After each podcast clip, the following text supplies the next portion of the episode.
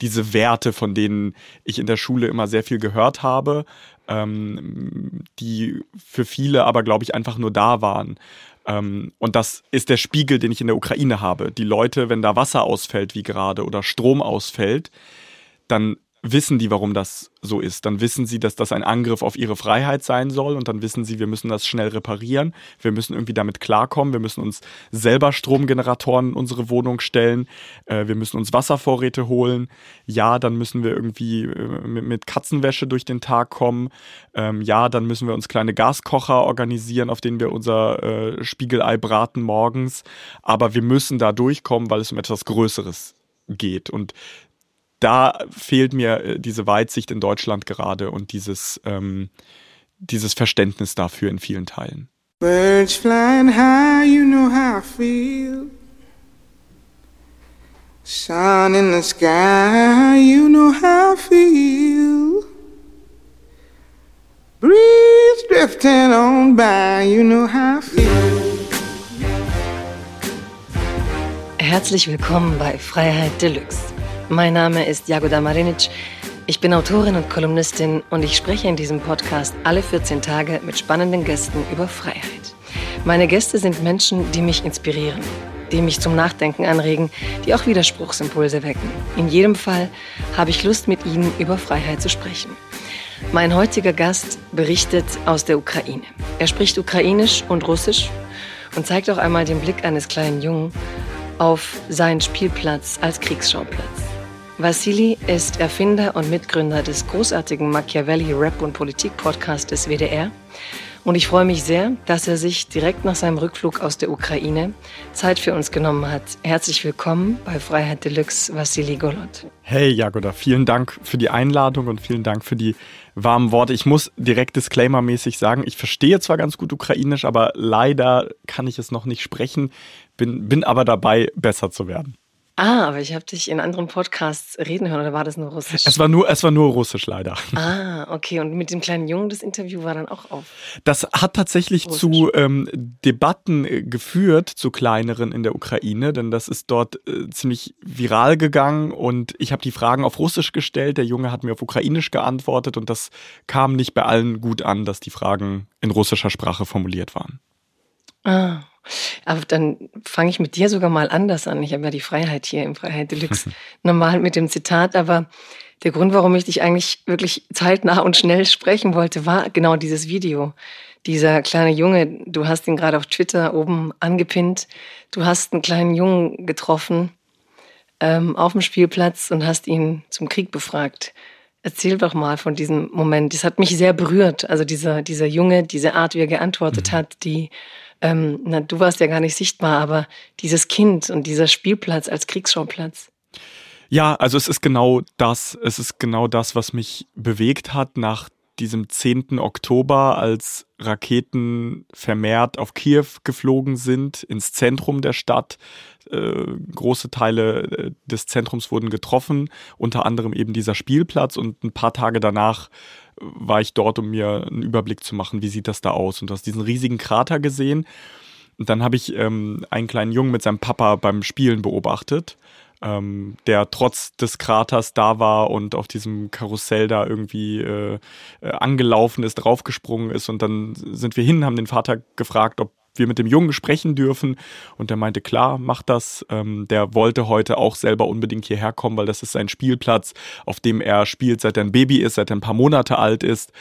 Ähm, und der, der Junge ist neun Jahre alt, heißt Askold. Und die Dinge, die er gesagt hat, habe ich so nicht erwartet. Ich dachte, der erzählt mir ein bisschen was über seinen Spielplatz, aber die Tiefe seiner Aussagen ähm, haben mich bewegt und haben dann auch viele andere Menschen bewegt. Also ich, ich fragte ihn, ähm, was das für ihn bedeutet und dann erzählte er mir, dass da, wo der Krater äh, jetzt ist, seine Schaukel stand, auf der er total gerne geschaukelt ist, dass er sich hätte vorstellen können, dass die mal abgebaut wird, weil die alt ist, aber nicht, dass die explodiert. Und auf die Frage, ob er denn Angst habe vor diesem Krieg und vor dem, was passiert, machte er eine lange Pause und sagte nein weil er Ukrainer ist und Ukrainer haben keine Angst. Und dann schilderte er mir, wie, wie er durch Butscha gefahren ist und dass er viel schlimmere Dinge gesehen hat. Und dieser Krieg ist natürlich präsent und natürlich ist er Thema in diesem Land. Aber zu sehen, wie ein kleines Kind darüber reflektiert und zu erfahren, dass das ihn jetzt schon bewegt und dass das sein ganzes Leben prägen wird, ähm, das, das hat mich in dem Moment extrem berührt und äh, scheinbar auch viele, viele andere Menschen, die das gesehen haben. Dich, dich ja offenbar auch. Ja, ich weiß, ich, jetzt muss ich ihn einladen. Also ich wusste, irgendwann, irgendwann werde ich dich fragen, aber als ich das Video gesehen habe, weil mir genau dieses Erzählen oder Berichten über Krieg und ja, die Perspektive der Kinder, der Frauen. Da gab es auch manchmal Videos, ich weiß nicht, die viral gingen, von Kindern in diesen Bunkern, die dann mhm. angefangen haben zu singen. Mhm. Ne, so ein Kind, das halt singen kann, die Mutter oder der Vater hat es singen lassen. Und dann sieht man, wie alle in diesem Bunker berührt sind und das Kind beklatschen und wie, ja, wie diese Kinder eigentlich durch diesen Krieg kommen und dass du diesem Jungen dann die Möglichkeit gegeben hast, uns davon zu erzählen. Und auch, wie du sagst, dieses, dieser Satz, du hast geschrieben, er sei wie ein Erwachsener. Mhm. Aber dieser Satz, ähm, wo er sagt, ich bin Ukrainer, ich habe keine Angst, das hat mich so geflasht, weil wir leben ja in unserem German Angst-Ding oft. Mhm. Wir haben ja immer Angst und Angst legitimiert so vieles und die Angst, auch wenn sie eigentlich letztlich als Lebensbedingung wahrscheinlich, glaube ich, ständig in, mhm. in uns ist, ähm, wir nutzen sie auch ganz viel, um uns herauszureden. Manchmal habe ich das Gefühl in Deutschland. Und dieses Kind ist so, nee, ich bin Ukrainer, ich habe keine Angst. Wie geht's dir, wenn du so einen Satz hörst? Das beschreibt sehr gut äh, das, was ich auch in anderen Gesprächen wahrnehme. Was ich spüre in der Ukraine ist Sorge. Alle sind besorgt, alle haben dieses ständige Gefühl der Bedrohung und erleben die Bedrohung auch unmittelbar, wenn Raketen fliegen, wenn dieser Sirenenalarm wieder losgeht. Und gleichzeitig ist es eben keine Angst, weil die Leute, ob es der neunjährige Askold ist, ob es sein Vater ist, ähm, Politikerinnen und Politiker in der Ukraine, alle sagen, das ist Terrorismus, den wir hier erfahren. Wir werden tagtäglich von Russland terrorisiert. Und wir haben keine Angst davor, weil wir in unserem Land sind, weil wir alles dafür tun, um uns zu wehren einerseits, um uns zu verteidigen andererseits und um unsere Freiheit, die uns versucht wird zu nehmen, zurückzuerobern. Und ähm, es ist also eine Mischung aus Sorge und Kampfgeist. Krass, darüber werden wir gleich nachher noch reden. Ich muss dich zurück ins Format führen, sonst werde ich dich nie fragen. Und ich muss vielleicht kurz erklären, ich bin heute ein bisschen rauchiger weil mir die Stimme ähm, die letzten Tage ein bisschen ausgeblieben ist. Aber ich wollte, dass wir das machen. Es warten ja auch viele Leute auf dem Podcast und du hast dir die Zeit genommen, jetzt direkt vom Flughafen zu kommen und dein Freiheitszitat mitzubringen. Was hast du denn dabei? Ich habe ein Zitat dabei, das äh, interessanterweise, als hättest du die Dramaturgie erahnt, ähm, mit dieser Angst zu tun hat. Diese Angst, die wir in Deutschland erleben und diese Angst, die ich in der Ukraine weniger erlebe. Ähm, und zwar ist das ein Zitat von Joachim Gauck, das du wahrscheinlich kennst, das auch schon diskutiert wurde, das ähm, aus meiner Sicht aber das Allerpassendste ist gerade jetzt in der ähm, aktuellen Lage.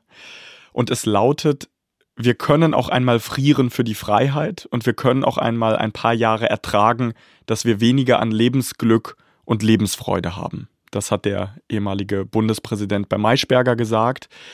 Und ähm, ich finde, dieses Zitat hat alles und bringt alles auf den Punkt, was wir gerade erleben.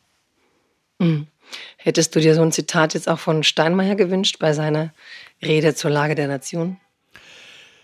Ja, ich hätte mir gewünscht, dass er mehr auf dieses Thema Freiheit eingeht. Ich hätte mir auch gewünscht, dass er mehr auf die europäische Perspektive der Ukraine eingeht, dass er den Menschen diese, dieses Gefühl der Hoffnung und Zuversicht und des Ausblicks gibt, auf das sie so dringend warten. Das hätte ich mir gewünscht und gleichzeitig muss ich sagen, war es eine gute Rede, weil sie auch sehr von seinem Besuch geprägt war. Ich habe ihn auch kurz getroffen, als er in Kiew war und habe doch gemerkt, wie sehr ihn diese Reise bewegt hat, wie sehr ihn diese Erfahrungen auch bewegt haben und ähm, dass das was mit ihm macht. Hm, ich fand auch, dass man gemerkt hat, dass er sich ja, dass er endlich kapiert hat, wenn man so sagen will, worin wir eigentlich hier stehen und was da in dem Land passiert. Manchmal äh, schieben deutsche Politiker ein bisschen so weg, denke ich, bis sie dann vor Ort sind und wirklich merken, das, was du ja gerade beschrieben hast. Aber warum kamst du mit diesem Angstzitat? Das finde ich spannend. Weil wir in einer Situation sind, ähm, in der ich nachvollziehen kann, dass viele Menschen Angst haben. Wir sind gerade in Deutschland, ich meine, ich meine uns, wir alle, die hier irgendwie in diesem Diskursraum ähm, auch leben und in diesem Land leben und Bezug zu diesem Land haben, wir waren daran gewöhnt, dass wir hier in Sicherheit sind, dass wir alles haben, dass wir einen gewissen Wohlstand haben. Ja, es gab immer Menschen, ähm, die hatten es schwerer und ähm, die hatten weniger, aber die Mitte der Gesellschaft stand wie so ein, um eine, um eine unschöne Floskel zu bemühen, wie so ein Fels in der Brandung. Und jetzt äh, ist dieser Fels irgendwie ganz tief im Wasser. Ähm, und äh, das, der, der, der Pegel geht immer höher und diese Sicherheit ist nicht mehr gegeben. Aber das, worauf wir uns zurückbesinnen sollen, ist, was uns ausmacht, was uns als Gesellschaft ausmacht, wofür wir stehen wollen. Diese Werte, von denen ich in der Schule immer sehr viel gehört habe, ähm, die für viele aber, glaube ich, einfach nur da waren. Ähm, und das ist der Spiegel, den ich in der Ukraine habe. Die Leute, wenn da Wasser ausfällt, wie gerade, oder Strom ausfällt, dann wissen die, warum das so ist. Dann wissen sie, dass das ein Angriff auf ihre Freiheit sein soll und dann wissen sie, wir müssen das schnell reparieren. Wir müssen irgendwie damit klarkommen. Wir müssen uns selber Stromgeneratoren in unsere Wohnung stellen. Äh, wir müssen uns Wasservorräte holen. Ja, dann müssen wir irgendwie äh, mit Katzenwäsche durch den Tag kommen.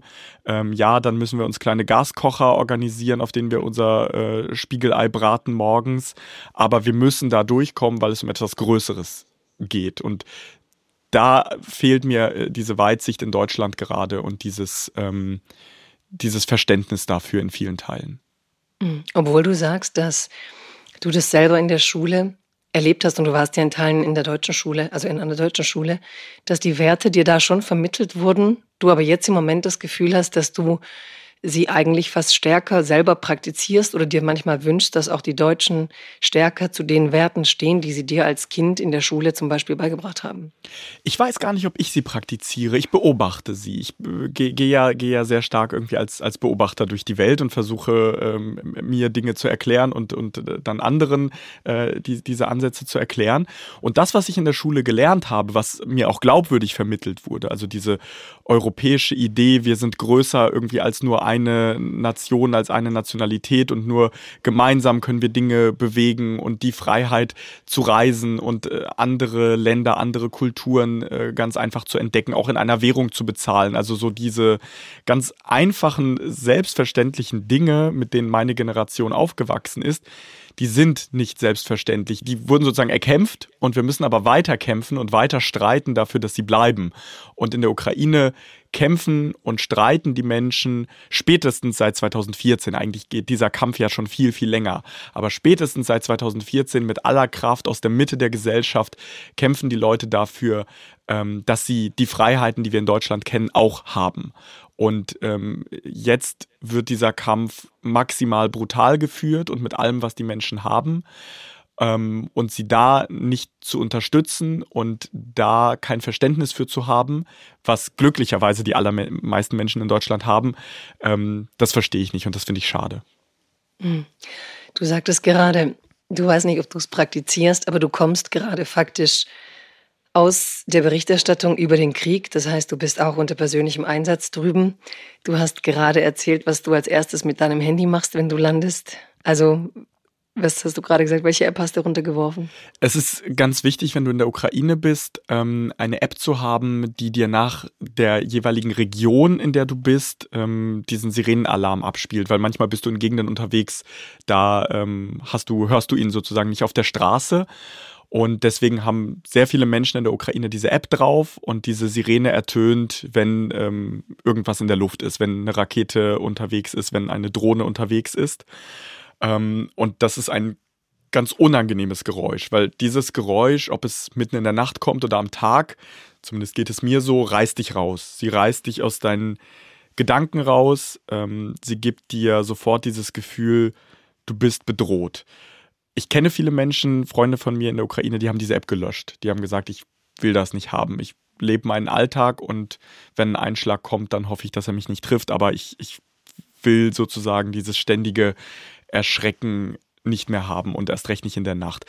Ähm, und diese, diese, die Tatsache, dass äh, nach Ankunft in Polen ich diese App einfach von meinem Handy löschen kann, dass ich einfach über die Grenze kann, was der 29-jährige Vassili, wenn er ähm, mit zwei Jahren nicht nach Deutschland gefahren wäre, gezogen wäre mit seinen Eltern, nicht ohne weiteres könnte mit einem ukrainischen Pass. Ich habe einen deutschen Pass. Ich kann einfach über die Grenze gehen. Ich kann einfach diese App löschen. Gleichaltrige in der Ukraine können das nicht. Gleichaltrige sind teilweise an der Front kämpfen, ähm, engagieren sich in anderen Formen, aber sie können das Land nicht verlassen. Sie können die App nicht löschen. Sie können dieser Bedrohung, die tagtäglich da ist, nicht entkommen. Ähm, und diese, diese Vorstellung ist krass und diese Möglichkeit zu haben, die ich habe, ist ein unfassbares Privileg und da sind wir bei Freiheit. Ich habe diese Freiheit, die vielen Menschen in der Ukraine genommen wird, aber nicht genommen wird, ähm, weil ihre Regierung so böse ist, sondern genommen wird, weil Russland sie jeden Tag flächendeckend seit dem 24. Februar angreift. Du sagst, deine Eltern sind gekommen, als du zwei warst. Hast du manchmal so ein nicht schlechtes Gewissen, aber so ein komisches Gefühl, wenn dein Leben ein anderes gewesen wäre, wärest du jetzt drüben in diesem Krieg und du wärst einer der Männer, die nicht ausreisen dürfte, die unter Umständen kämpfen müssten. Hast du so sozusagen das Scriptbook von Vassili, der keine Einwanderereltern gehabt hätte, manchmal im Kopf? Mhm. Mm, nee, also ein komisches Gefühl habe ich nicht. Ich habe immer wieder diese Gedanken ähm, seit dem 24. Februar. Ich habe mir immer wieder die Frage gestellt, wo, wo wäre der 29-jährige Vassili jetzt, wenn meine Familie die Ukraine nicht verlassen hätte. Ähm, ich hatte diese Gedanken verstärkt, ähm, als ich über einen Friedhof in Lviv im Westen der Ukraine gegangen bin und gesehen habe, dass da Gräber von jungen Männern sind, die Anfang der 2000er Jahre geboren wurden, also viel jünger sind als ich. Ähm, die Gedanken habe ich mir schon gemacht, aber ich habe sie nicht weitergeführt, weil ich bin in Deutschland aufgewachsen, ich bin in Bad Pyrmont aufgewachsen. Ähm, ich habe diesen Bezug zur Ukraine. Ähm, Kharkiv, das ist die Stadt, in der ich geboren wurde, die ich früher kompliziert erklären musste. Inzwischen kennen leider alle diese Stadt, weil sie äh, nahezu täglich beschossen wird, weil das Zentrum auch in Teilen zerstört ist. Ähm, genauso wie ich Bezug habe zu Russland, dem Land, in dem meine Mutter geboren wurde, in Nizhny Tagil, im Ural, in einer Stadt, in der russische Panzer gebaut werden, ähm, in einem Land, äh, aus dem sozusagen die Raketen in mein Geburtsland fliegen. Das alles ist in meinem Kopf. Ähm, das alles ist schwer zu greifen, aber das alles ist die Realität, mit der ich umgehen muss und ähm, mit der wir alle irgendwie umgehen müssen. Ja, du verkörperst für mich damit auch vieles von dem, immer wenn wir über Europa reden ne? oder diese europäische Identität, die Deutschland bräuchte oder Narrative, dann denke ich immer, es gibt doch zig Biografien von Menschen wie dir und meine Familie, die wir ja eigentlich die europäische Geschichte so in Deutschland tragen. Und wir sind ja verwoben mit diesen Konflikten und du akut, wie du gerade sagst, sogar in der Familie mit dem Land, das der Aggressor ist, verbunden und auf einer anderen Seite mit der Ukraine als dein Land. Darf ich fragen, warum deine Eltern damals kamen? Meine Großeltern sind ähm, als erste nach Deutschland gegangen, ein paar Monate nachdem ich geboren wurde. Ähm, sie sind emigriert als sogenannte Kontingentflüchtlinge. Also es ist ähm, die jüdische Biografie in, in meiner Familie äh, väterlicherseits.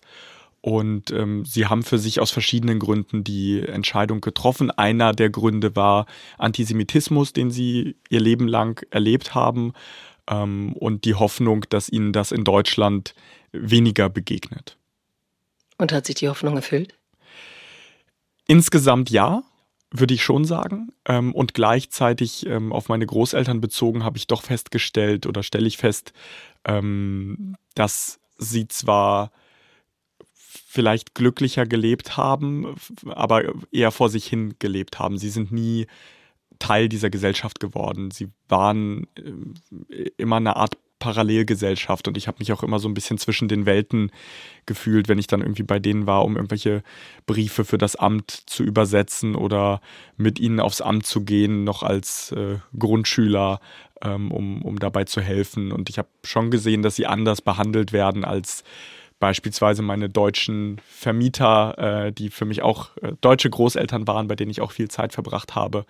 Ähm, das habe ich schon, schon festgestellt. Aber ich glaube, wenn du ihnen diese Frage stellen würdest oder meiner Oma konkret, dann würde sie sagen, ähm, sie, sie ist glücklich mit dieser Entscheidung und sie, sie bereut diesen Schritt nicht. Mhm. Und deine Eltern? Meine Eltern, ähm, für meinen Vater war es, glaube ich, schwer, die Ukraine zu verlassen, weil ähm, er schon immer sehr politisch interessiert war, weil ihm schon immer an einer demokratischen Zukunft der Ukraine gelegen war. Ähm, noch, noch zu Sowjetzeiten hat ihn das äh, bewegt und ähm, nach dem Zerfall der Sowjetunion und ähm, in der unabhängigen Ukraine hat er sich auch politisch engagiert. Ähm, aber auch das war schwer. Auch, auch er hatte irgendwie mit äh, Antisemitismus zu kämpfen. Auch er hatte als ähm, Student trotz guter Noten Ablehnung von Unis, weil gesagt wurde, wir haben hier schon genug Juden. Also er hat ähm, so viele schlechte Erfahrungen gemacht, dass er, glaube ich, mit seinem Leben, das er jetzt in Deutschland führt, auch glücklich ist. Aber ähm, sein Herz hängt ganz klar in der Ukraine und er hat über all die Jahre ukrainische Politik und ukrainische Gesellschaftsentwicklung viel stärker verfolgt, sogar als Deutsche, ähm, was ich viele Jahre lang nicht verstehen konnte. Ähm, weil ich habe mich auch immer sehr für deutsche äh, Politik interessiert ähm, und er hat immer gesagt, das ist, das ist langweilig. Äh, ne? Also es ist schon wichtig, aber es, es läuft alles in Deutschland, in der Ukraine. ähm, da geht's, war geht's ja um auch alles. lange langweilig. Ja. Es war auch lange langweilig, ja, und äh, trotzdem, trotzdem auf, auf eine gewisse Art äh, auch immer spannend, aber äh, verglichen mit dem, was in der Ukraine ähm, abging, abgeht und vor allem immer schon auf dem Spiel stand, was mein Vater sehr früh ähm, erkannt hat, ähm, weil, weil er die Geschichte der Ukraine auch besser kannte als ich, weil das sozusagen das Land ist, in dem er den größten Teil seines Lebens gelebt hat. Das habe ich viele Jahre lang nicht verstanden und ich glaube, wenn ich ehrlich zu mir selber bin, ähm, ja, 2014 mit der völkerrechtswidrigen Annexion der Krim habe ich verstanden, dass vieles extrem falsch läuft. Dass es vieles extrem falsch läuft in Russland, äh, habe ich schon länger gespürt, auch, auch äh, an meinen Großeltern. Aber die Dimension ähm, der, der Entwicklung und der Folgen ähm, für die Ukraine, die habe ich erst, glaube ich, am 24. Februar in voller Härte gespürt, wie wir alle. Mhm. Und deine Mutter? Meine Mutter hat es insofern schwer, glaube ich. Also es ist, jetzt auch schwierig, so über meine Eltern zu reden, weil wir zwar natürlich über die Dinge reden, aber vielleicht bisher auch das gar nicht ausreichend in dieser Tiefe gemacht haben. Meine Mutter ist in Russland aufgewachsen, meine Mutter hat in der Ukraine gearbeitet, hat viele Freundinnen und Freunde auch in Kharkiv. Ähm, sie hat sich vielleicht aus unserer Familie ähm, neben mir äh, noch, noch am besten ähm, integriert in die deutsche Gesellschaft, würde ich sagen. Damit äh, tue ich, glaube ich, auch niemand anderem äh, in der Familie Unrecht. Ähm, für meine Mutter ist mit dem 24. auch alles, ähm, für sie ist alles anders geworden. Und sie ist Russin. Ne? Meine also Mutter ist gebürtige Russin. Sie hat, wir haben alle den deutschen Pass ausschließlich. Ähm, so, wir sind alle, mhm. also ich glaube, mhm. sie würde sich, ähm, wir würden uns, glaube ich, alle als Europäer ähm, identifizieren oder beschreiben. Ähm, aber meine Mutter hatte viele Schulfreundinnen und Unifreundinnen in Russland und ähm, jetzt kann sie eigentlich nicht, nicht wirklich mit ihnen Kontakt haben. Das ist schwer. Also es ist ähm, die, die Ebene, dass man über banale Dinge reden kann, ist weg. Das war eh schon schwierig über viele Jahre. Aber wie kannst du jetzt übers Wetter oder über irgendeine Straße, die gebaut wird, sprechen, wenn täglich das Land, in dem äh, ihre Freundin Leben Raketen abfeuert auf das Land, in dem sie lange gearbeitet hat, in dem ihr Sohn geboren wurde. Das geht nicht zusammen. Und ähm, ich weiß nicht, ob sie das final für sich verarbeitet hat, aber ähm, es belastet sie sehr. Sie verfolgt die Nachrichtenlage, glaube ich, nicht weniger intensiv als ich. Ähm, sie wird auch immer wieder, äh, sie ist Physiotherapeutin, wird auch immer wieder konfrontiert ähm, von Russlanddeutschen mit Positionen, die sich eins zu eins mit Putins Positionen decken. Ähm, und das ist schwer für sie, weil das bedeutet, dass sie jeden Tag Konfrontation, Diskussion hat, ähm, weil sie nicht darüber schweigen kann, über das Unrecht, was passiert. Ähm, aber ich finde, dass wir diese, dass wir zu wenig dieser Konfrontation und Diskussion in Deutschland haben. Wir haben Millionen von Menschen, die russisches Staatsfernsehen schauen immer noch, die entweder schweigen oder das sogar unterstützen, was Putin tut, was Russland tut. Ähm, das sind Menschen, die hier in Deutschland leben, mitten unter uns, äh, Teil unserer Gesellschaft sind. Und das halte ich für ein massives Problem. Äh, ich halte es auch für ein massives Problem, dass die Politik das nicht ähm, ausreichend thematisiert. Da, da passiert aus meiner Sicht viel zu wenig. Und wie willst du es thematisieren, frage ich mich immer, ohne dann halt in diese klassische Falle von Antislawismus zu fallen oder eben wieder ne, von, von Parallelgesellschaften der Minderheiten zu reden. Es ist, glaube ich, für viele, sie sind, manchmal fehlen diesem Diskurs auch die Mitte, sowas wie du sagst, jetzt anzusprechen. Wahrscheinlich geht es oft auch nur, wenn man selber aus der Mitte kommt, ohne dass es dann so plakativ zuschreibend wirkt. Ich glaube, wenn du der Bundeskanzler der Bundesrepublik Deutschland bist, dann hast du die Mittel, solche Dinge zu tun. Dann kannst du an Orte fahren, ähm, wo, wo viele Menschen mit russischen Wurzeln leben, dann kannst du dir Leute an die Seite holen, die selbst russische Wurzeln haben und dafür kämpfen, dass ähm, diese Themen diskutiert werden, dass sie besprochen werden, dass mit Informationen ähm, vorgegangen wird gegen diese bewusste aktive Desinformation das kannst du machen und das musst du auch machen. Das können auch Ministerinnen und Minister machen. Ähm, ich weiß auch, dass es einige Abgeordnete gibt, die das in ihren Wahlkreisen in, in kleinerer Form machen. Ähm, aber dieser Punkt, das einfach von sich abzustreifen, jetzt aus der anderen Perspektive heraus zu sagen, ja, ich habe zwar russische Wurzeln, ich habe zwar irgendwie Bezug zu diesem Land, aber lass mich mit diesem Thema in Ruhe. Ich finde, niemand, der in diesem Land lebt, niemand, der in Europa lebt, ähm, hat gerade das Recht zu sagen, das interessiert mich nicht. Ich beschäftige mich lieber jetzt irgendwie mit Rasenmähen. Ähm, das, das, das geht nicht. Dafür ist dieser, ähm, hat dieser Krieg, ähm, hat dieser Tabubruch, hat diese Brutalität zu konkrete Folgen. Ähm, also ich kann immer nur verweisen äh, darauf, auf Leute, die das von sich abstreifen. Was würdest du dem kleinen Askold sagen, dem Neunjährigen auf dem Spielplatz, wenn du ihm in die Augen schaust und er dich fragt, was tust du gegen diesen Krieg? Was du sagst, stimmt aber für den Iran. Es stimmt für Teile dessen, was in der Türkei geschieht, wenn dort Menschen eingesperrt werden. Ich habe immer das Gefühl, dass genau dieser Dialog in unserer Gesellschaft fast nicht geführt wird, eben so wie du sagst, reinzugehen. Ich war auch hier in, in Veranstaltungen, wo ich dann erschüttert war, wie viele Leute eins zu eins, würde ich sagen, ähm, Dinge der russischen Desinformationskampagnen wiedergeben und einen dann attackieren und meinen, sie sind da jetzt eigentlich diejenigen, die dem Westen so mal den Spiegel vorhalten. Mhm. Also wie auch diese alte linke Kritik am Westen plötzlich völlig pervertiert wird und dann hält man sie mal hin und sagt, aber ihr seid ja die Verlogenen und Putin hält euch den Spiegel vor. Also wie viele Leute eigentlich genau diesen Diskurs führen müssten, aber ich würde sagen, Scholz und seine Minister machen gerade eher das Gegenteil. Sie schweigen es weg und man muss dann glücklich sein, so wie du sagst, wenn Steinmeier es doch schafft, in die Ukraine zu gehen und mit eigenen Augen zu sehen, was da passiert. Das ist enorm wichtig. Also diese, diese Reisen sind enorm wichtig, weil Steinmeier ja zwei Botschaften hatte. Er hatte eine Botschaft an die Menschen in der Ukraine und die hat er insofern glaubwürdig vermittelt, weil er ja einen Sirenenalarm miterlebt hat, weil er im Schutzbunker saß mit Ukrainerinnen und Ukrainern, sich dort mit ihnen ausgetauscht hat und auch Perspektiven gehört hat, die er so in Deutschland auch in dieser Umgebung nicht hören kann, weil es gibt keinen Sirenenalarm in Deutschland. Es gibt keine Raketen, die auf Deutschland fliegen. Ich war dort nicht dabei. Ähm, meine Kolleginnen äh, waren dabei, haben mir das sehr, sehr eindrücklich beschrieben, wie er wirklich auch zugehört hat, wie er nachgefragt hat, wie er empathisch auch war in dieser Situation.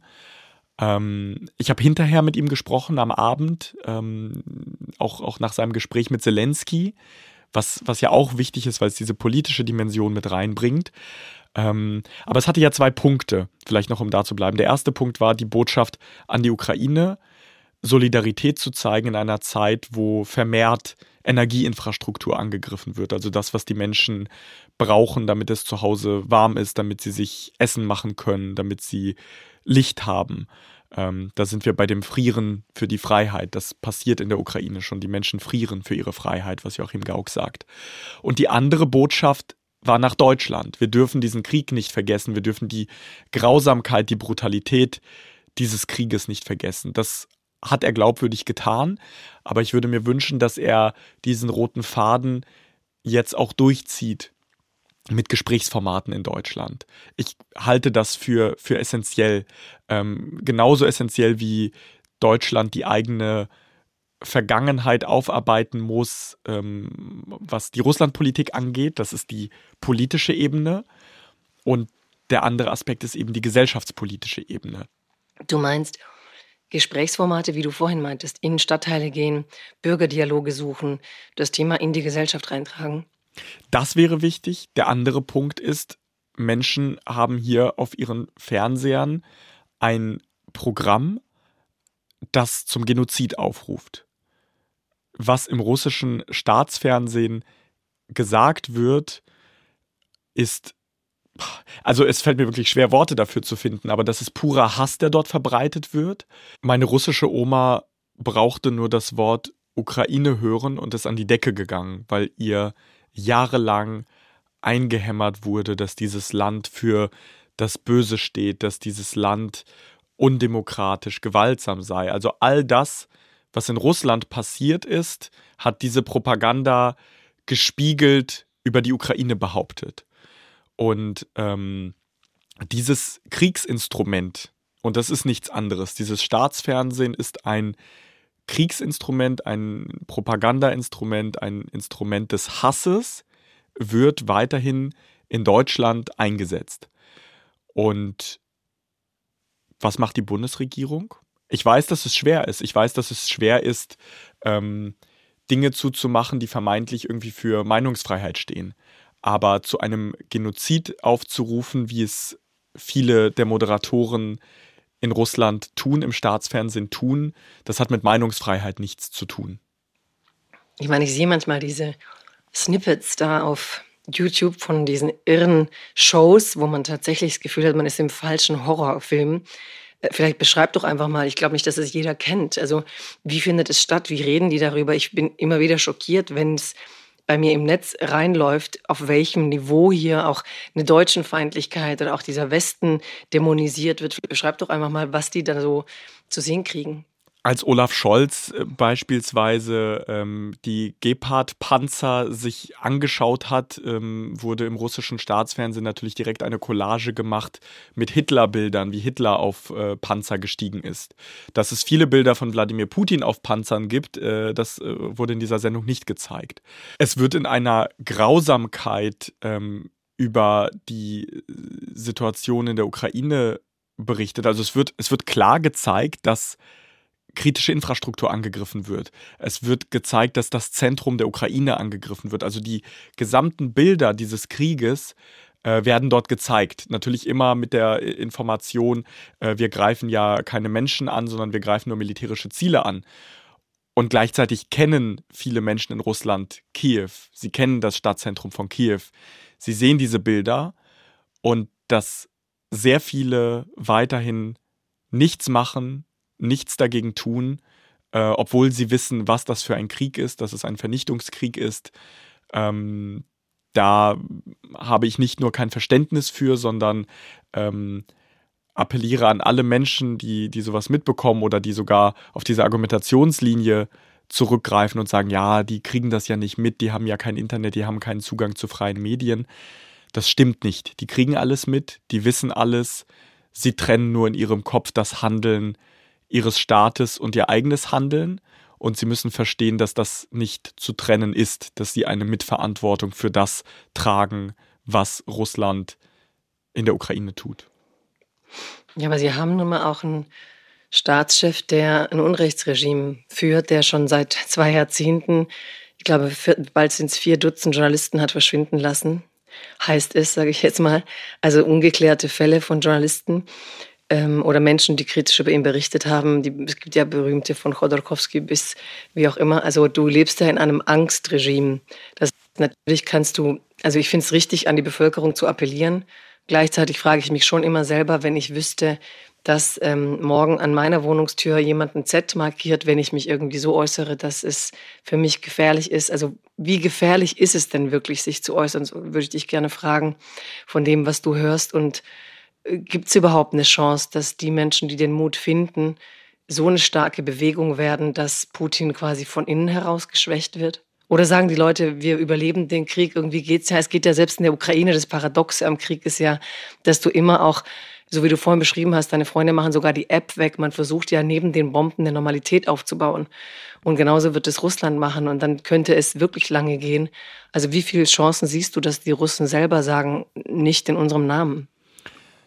Das ist die schwierigste aller Fragen. Und ich möchte das auch nicht in Abrede stellen. Das äh, ist vielleicht nicht deutlich geworden. Natürlich ist das mit einem hohen persönlichen Risiko verbunden, wenn du dich gegen diesen Krieg aussprichst. Wir sehen schon seit Jahren, seit Jahrzehnten, dass große kritische Stimmen stumm gemacht werden. Menschen werden entweder ermordet, sie werden entweder in Gefängnisse gesperrt oder sie verlassen selbst das Land, weil sie es nicht mehr aushalten, mit diesen Repressionen zu leben.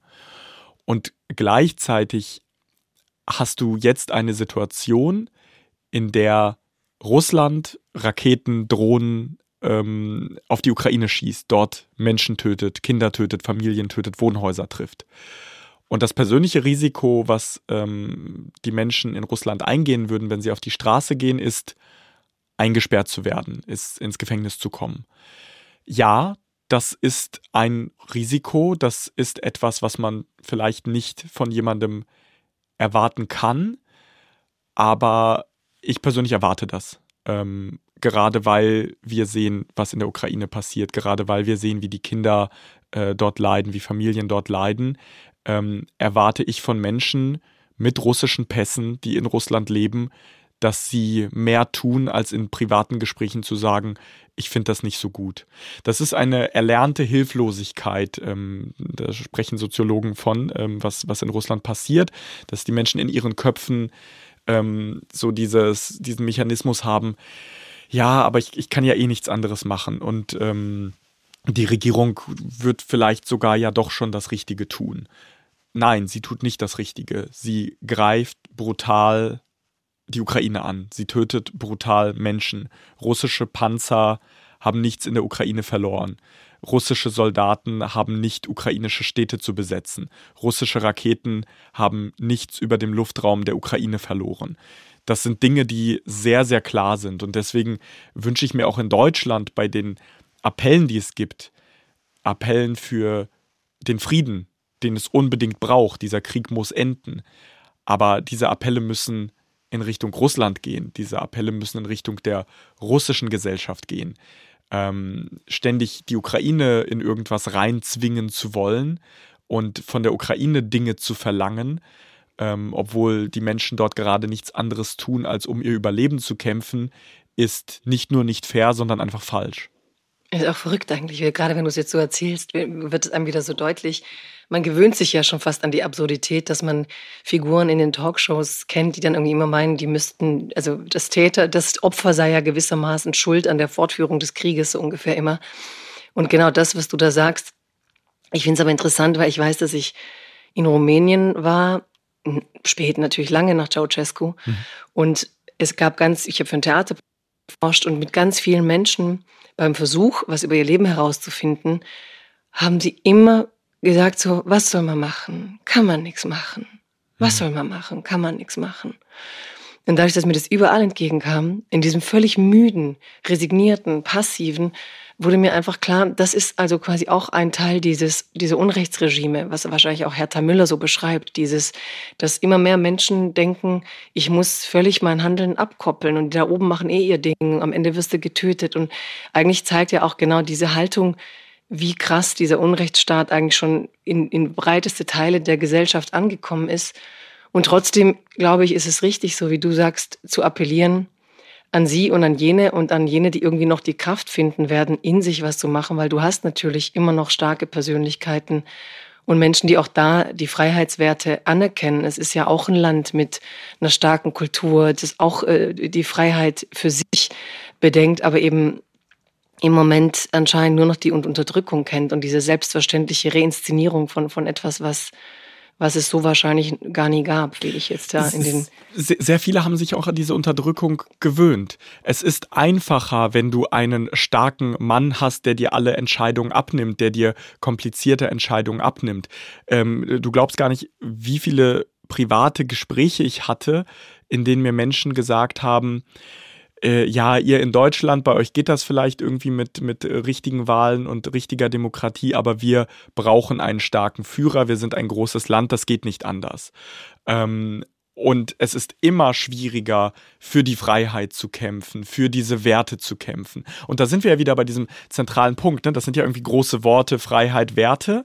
Ähm, aber ich habe das in der Schule gelernt, was es bedeutet, irgendwie freie Entscheidungen zu haben, was es bedeutet, ähm, einem Lehrer widersprechen zu können, mit einem Lehrer, mit einer Lehrerin zu streiten. Meine Eltern waren äh, zuerst empört, als sie äh, gehört haben, dass unsere Lehrer das von uns verlangen, dass wir diskutieren. Und dann komme ich nach Russland als kleiner Junge, als Jugendlicher, diskutiere dort und mir kommt immer entgegen, nein, mit Älteren äh, diskutiert man nicht und ähm, ja, bei euch mag das so funktionieren, aber bei uns wird das nicht funktionieren und ich habe teilweise mittelalterliche Dinge von den Leuten dort gehört. Ich habe gemerkt, ähm, dass die Menschen, obwohl die äh, so aussehen wie ich, obwohl die in der gleichen Sprache reden wie ich, ähm, Dinge sagen, die mir völlig fern liegen, ähm, ein, ein Verständnis von Gesellschaft haben, das nichts mit meinem Verständnis von Gesellschaft zu tun hat. Und dann komme ich zurück nach Deutschland, mache den Fernseher an und lasse mir von Menschen wie Sigmar Gabriel erklären, warum das äh, trotzdem alles toll ist mit Russland, warum ähm, man Russland ja verstehen müsse. Und dieses Russland-Verständnis, was es über Jahrzehnte gegeben hat, ein Verständnis dafür, dass Demokratie mit Füßen getreten wird, ein Verständnis dafür, dass Menschenrechte auch ein bisschen egal sind, ein Verständnis dafür, dass man Leute mit Nervengift vergiften kann, dass man, dass, es, dass man sich daran gewöhnen müsse, dass Menschen aus dem Fenster fallen. Für all das gab es zwischen den Zeilen ein Verständnis, weil das alles wurde immer ja mal auch thematisiert am Rande eines Gesprächs, aber dann wurden doch äh, Verträge unterzeichnet über Nord Stream 2, über irgendwelche Pipelines, weil man ja wirtschaftlich zusammenarbeiten muss, weil Wandel durch Handel. Das alles, für das alles gab es ein Verständnis. Und die Ukraine ähm, ein Land mit 40 Millionen Einwohnern, das größte Land Europas, das die Grenzen rein äh, auf dem europäischen Kontinent hat. Für dieses Land gab es nicht nur kein Verständnis, mit diesem Land hat sich niemand bis zum 24. Februar hat sich niemand ernsthaft damit auseinandergesetzt. Und wenn, dann wurde über die Ukraine gesprochen. Es wurde nie mit der Ukraine gesprochen. Und wir erleben jetzt in diesem Jahr, seit dem 24. Februar, einen massiven Diskurswandel, den es spätestens seit der Annexion der Krim hätte schon geben müssen. Nach der Annexion der Krim hätte sich die deutsche Politik fundamental ändern müssen. Ähm, und sehr viele haben das zu dem Zeitpunkt nicht verstanden. Es gibt ja auch dieses berühmte Steinmeier-Zitat im Interview mit Karin Mioska, in dem er sagte, ähm, das war Dezember 2014, da sagte er, ich bin mir sicher, Russland hat keine weiteren Pläne, was Annexionen angeht, über die Krim hinaus. In einer Selbstverständlichkeit, ähm, die ich zu diesem Zeitpunkt nicht gehabt hätte. Ähm, und das ist etwas, wo wir beide uns Gedanken machen müssen, du und ich, ähm, aber viele äh, Talkshow-Moderatorinnen und Moderatoren vielleicht noch mehr, die über Jahre Menschen wie Gabriele Krone-Schmalz eingeladen haben, die über Jahre Menschen eingeladen haben und teilweise immer noch Menschen einladen, die eigentlich keine Kompetenz haben, um über diese Themen zu sprechen. Mhm. Interessant finde ich aber auch, ähm, wenn du sagst vorhin nämlich, dass du selber trotzdem auch 2014 noch nicht so klar gewusst hast, wie jetzt am 24. Februar was passiert. Also natürlich kann man denen allen Vorwürfe machen, aber ich finde schon auch interessant, du bist ja familiär verbunden mit der Region, du kannst sprachlich zumindest einen Teil verstehen und trotzdem hast doch du vorhin, glaube ich, wenn ich es richtig erinnere, gesagt, dass ähm, eigentlich so richtig klar war die Sache dann doch erst ab dem 24. Februar. Also hat es nicht auch ein bisschen was zu tun, dass wir alle in diesem ich will jetzt nicht sleepwalken, aber schon so ein bisschen Schlaf, so der Frieden in Europa irgendwie. Wir hatten einen Krieg in Jugoslawien, aber dass man immer nicht wahrhaben will, dass es nochmal zu den Mitteln des letzten Jahrhunderts kommen könnte. Ja und nein.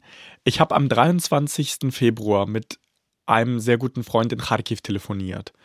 Und ich habe ihm gesagt, ich lese gerade sehr viel und ich höre sehr viel, dass Kharkiv in den kommenden Tagen vielleicht angegriffen werden könnte.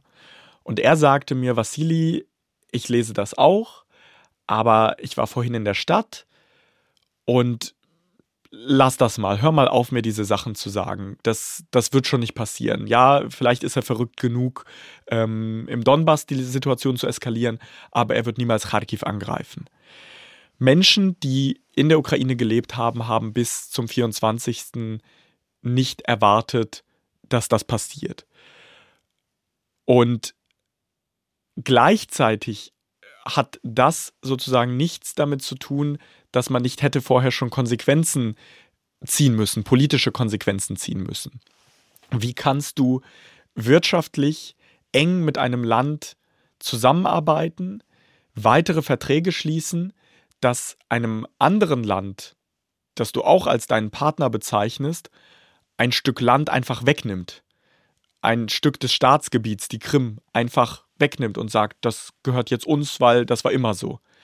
Wie, wie, wie kann das sein? Also es ist eine, eine, eine ernst, ernst gemeinte Frage. Das habe ich nie verstanden. Ich habe nie verstanden, wie ähm, deutsche Politikerinnen und Politiker, wie auch ein Mensch wie Frank-Walter Steinmeier, den ich für extrem klug halte, ähm, für jemanden, der das ernst meint mit diesen Werten, ich habe nie verstanden, wie er das in seinem Kopf für sich rechtfertigen konnte über so viele Jahre lang.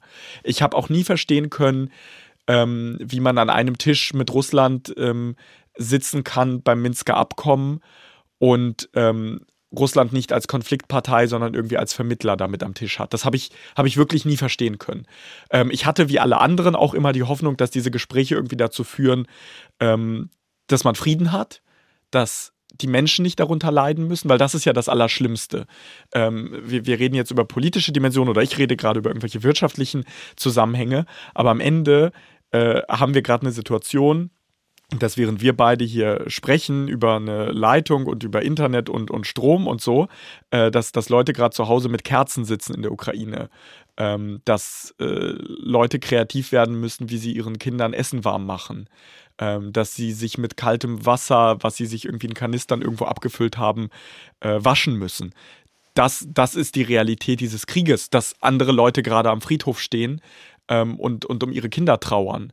Ähm, so, und deshalb braucht es jetzt dringend eine maximale ähm, Unterstützung der Ukraine, weil es keine andere Lösung leider, also ich bin, bin offen für alle Vorschläge, aber es gibt leider keine andere äh, Lösung, dass Russland Gesten des guten Willens zeigt, wenn äh, sozusagen die, der einzige Weg dafür ist, dass die Ukraine militärische Fortschritte macht, dass die Ukraine weiter ihr Staatsgebiet befreit.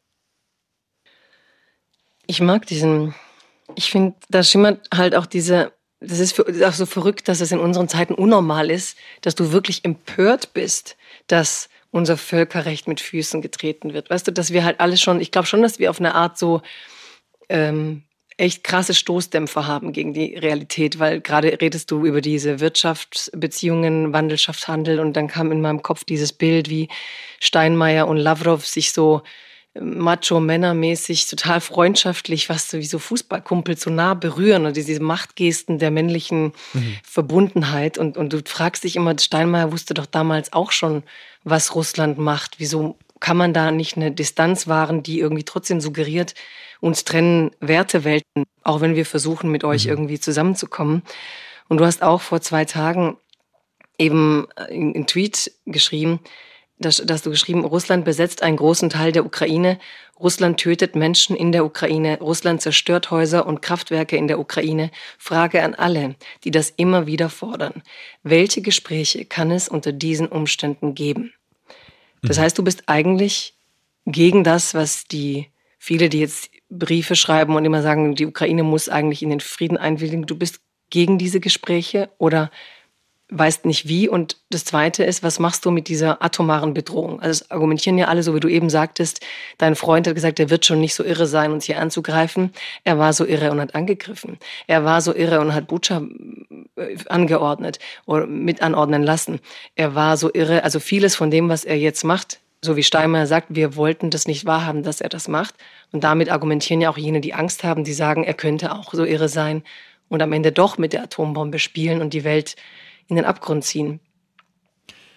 Die Frage ist, in was für einen Frieden soll die Ukraine einwilligen?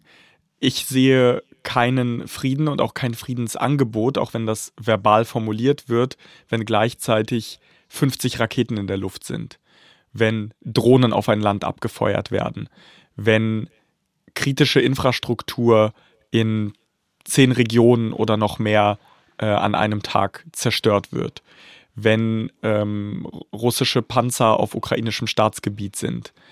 Ich, das, also ich, ich sehe sozusagen da an der Stelle keine Grundlage für einen Frieden. Eine Grundlage für einen Frieden wäre, wenn Wladimir Putin morgen sagt, wir ziehen alle Truppen vom Staatsgebiet der Ukraine ab und dann können wir reden. Das ist, das ist eine, eine Grundlage ähm, die ich auf demokratischer Ebene äh, irgendwie akzeptieren könnte. Das wäre ein Gesprächsangebot. Aber also, Raketen also die volle territoriale Integrität. Also dass du, du würdest nicht akzeptieren, wenn man sagt, dann geben wir zwei Regionen an die Russen und dafür verhandeln wir dies und das. Du, du findest, man muss beharren auf dem Völkerrecht und im Gegenteil ihm jetzt weniger Zugeständnisse machen als 2014 noch. Ich bin, ich bin Journalist, so ich, ich verhandle äh, nicht, nicht über Staatsgebiet, aber als deutscher Staatsbürger würde ich von Bundeskanzler Olaf Scholz erwarten, wenn ihm Bayern und Baden-Württemberg äh, weggenommen werden von einem anderen Staat, dass er dann nicht sagt, ja gut, wenn wir Baden-Württemberg zurückbekommen, dann wäre das nett, Bayern könnt ihr ruhig behalten. Das wäre aus meiner Sicht als deutscher Staatsbürger inakzeptabel. Deshalb kann ich alle Menschen in der Ukraine verstehen, die sagen, äh, wie, wieso sollten wir zu irgendwas Ja sagen, was bedeutet, dass unser gesetzliches, international anerkanntes Staatsgebiet plötzlich diesem anderen Staat gehört. Ähm, also das, das ist sozusagen keine, keine Basis. Mhm. Ähm, und ja, Wladimir Putin ist zu vielem bereit. Das sehen wir. Wir sehen auch, dass Gespräche mit ihm zu nichts führen. Diese Gespräche haben jahrelang stattgefunden. Diese Gespräche haben auch nach Beginn der Invasion stattgefunden. Die Ukraine hat verschiedenste Angebote ähm, Russland unterbreitet. Russland hat keine seriösen Friedensverhandlungen geführt. Ähm, Putin sagt immer wieder, also ähm, an, an alle Menschen, die diese Briefe schreiben, finde ich, also ich, ich finde toll, dass Menschen sich überhaupt mit diesem Krieg beschäftigen, dass Menschen auch irgendwie nach Lösungen suchen. Aber ich würde mir einfach mal wünschen, dass die sich die Reden von Wladimir Putin anhören. Dass die sich anhören, was dieser Mensch sagt. Dieser Mensch sagt immer wieder in sehr klarer russischer Sprache, dass er die Staatlichkeit der Ukraine nicht anerkennt, dass er die demokratisch gewählte Führung der Ukraine nicht anerkennt und er führt einen Krieg, der Menschen in der Ukraine entweder direkt tötet oder der als Folge hat, dass diese Menschen im Winter erfrieren werden. Das ist die Realität. So, und deshalb wieder die Frage, äh, gerne auch, also lass uns gerne Gedanken entwickeln, vielleicht schaffen wir ja auch äh, eine, eine kreative Lösung, wie, wie Friedensverhandlungen aussehen können, aber wie soll man auf dieser Grundlage eine ernsthafte Lösung finden. Es ist klar, dass man nur durch Gespräche eine Lösung findet. Aber wie kann man Gespräche führen? Wie, wie kann man von Präsident Zelensky erwarten, dass er Gespräche führt, wenn in der gleichen Sekunde ähm, Kinder aus besetzten Gebieten verschleppt werden, Menschen dort gefoltert werden, Menschen getötet werden? Ich habe oft Putin beobachtet oder zufällig eigentlich beobachtet, wenn er auch teilweise im, über, glaube ich, serbische Medien, oder ich weiß nicht, wie ich das dann gesehen habe, aber mhm. seine Art, so über den Westen zu spotten. Ne? Dieses, ja, diese, diese Demokraten mit ihren großen Werten und am Ende ist ihnen das alles egal.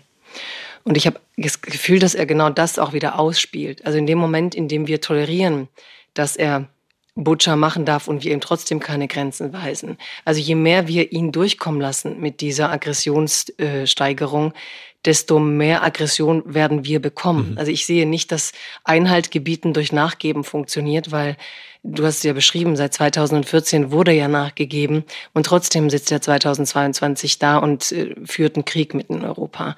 Also ich glaube, glaube, und das macht mir im Moment schon äh, Sorgen, ich will aus Respekt zu dem kleinen Jungen jetzt nicht von Angst reden, dass wir tatsächlich gerade völlig ähm, nicht ganz wahrhaben, wie, wie immens sich die Plattentektonik dieser internationalen Mächte so die Machtanordnung verschoben hat. Ja, wir haben es auch mit Carlo Massala angefangen, in, in Podcast äh, darüber zu sprechen, dass jetzt, ich meine, Zelensky hat gerade, glaube ich, gewarnt vor iranischen Drohnen, die einfliegen könnten. Also wie die Unrechtsregime sich eigentlich zu dieser neuen internationalen Superpower zusammenführen und wir dastehen und ich immer mehr das Gefühl habe, weil wir eben nicht so klar dastehen, wird uns das alles über den Kopf fliegen. Und wir werden rauskommen als diejenigen, die besiegt wurden und die Geschwächten. Und deswegen sehe ich durchaus in dem Mut der Ukrainer und auch in diesem mutigen Video dieses kleinen Jungen, wo man ja sieht, was da eigentlich die Energie der Eltern und dieser ganzen Gemeinschaft, zu der gehört, steckt, dieses, wir lassen uns hier keine Angst machen, obwohl sie natürlich um ihr Leben zittern, um ihren Spielplatz, um ihre Gewohnheiten und um alles, was sie ausmacht. Also sich diesem Auslöschungsversuch in dieser Form zu widersetzen und wir gucken halt so oft zu, obwohl genozidale ähm, Vorgänge beschrieben worden sind in Teilen und auch nachgewiesen worden sind in Teilen. Ich kann das vielleicht wieder auf die menschliche Ebene holen und, und konkrete Beispiele nennen. Ich habe einen Mann getroffen in einem der Kiewer Vororte, der ähm, auch die Besatzung erlebt hat. Sein Nachbar wurde getötet. Er, er ist glücklicherweise konnte rechtzeitig für ein paar Tage in den Westen äh, der Ukraine rausfahren, aber sein Geschäft, sein Haus völlig zerstört.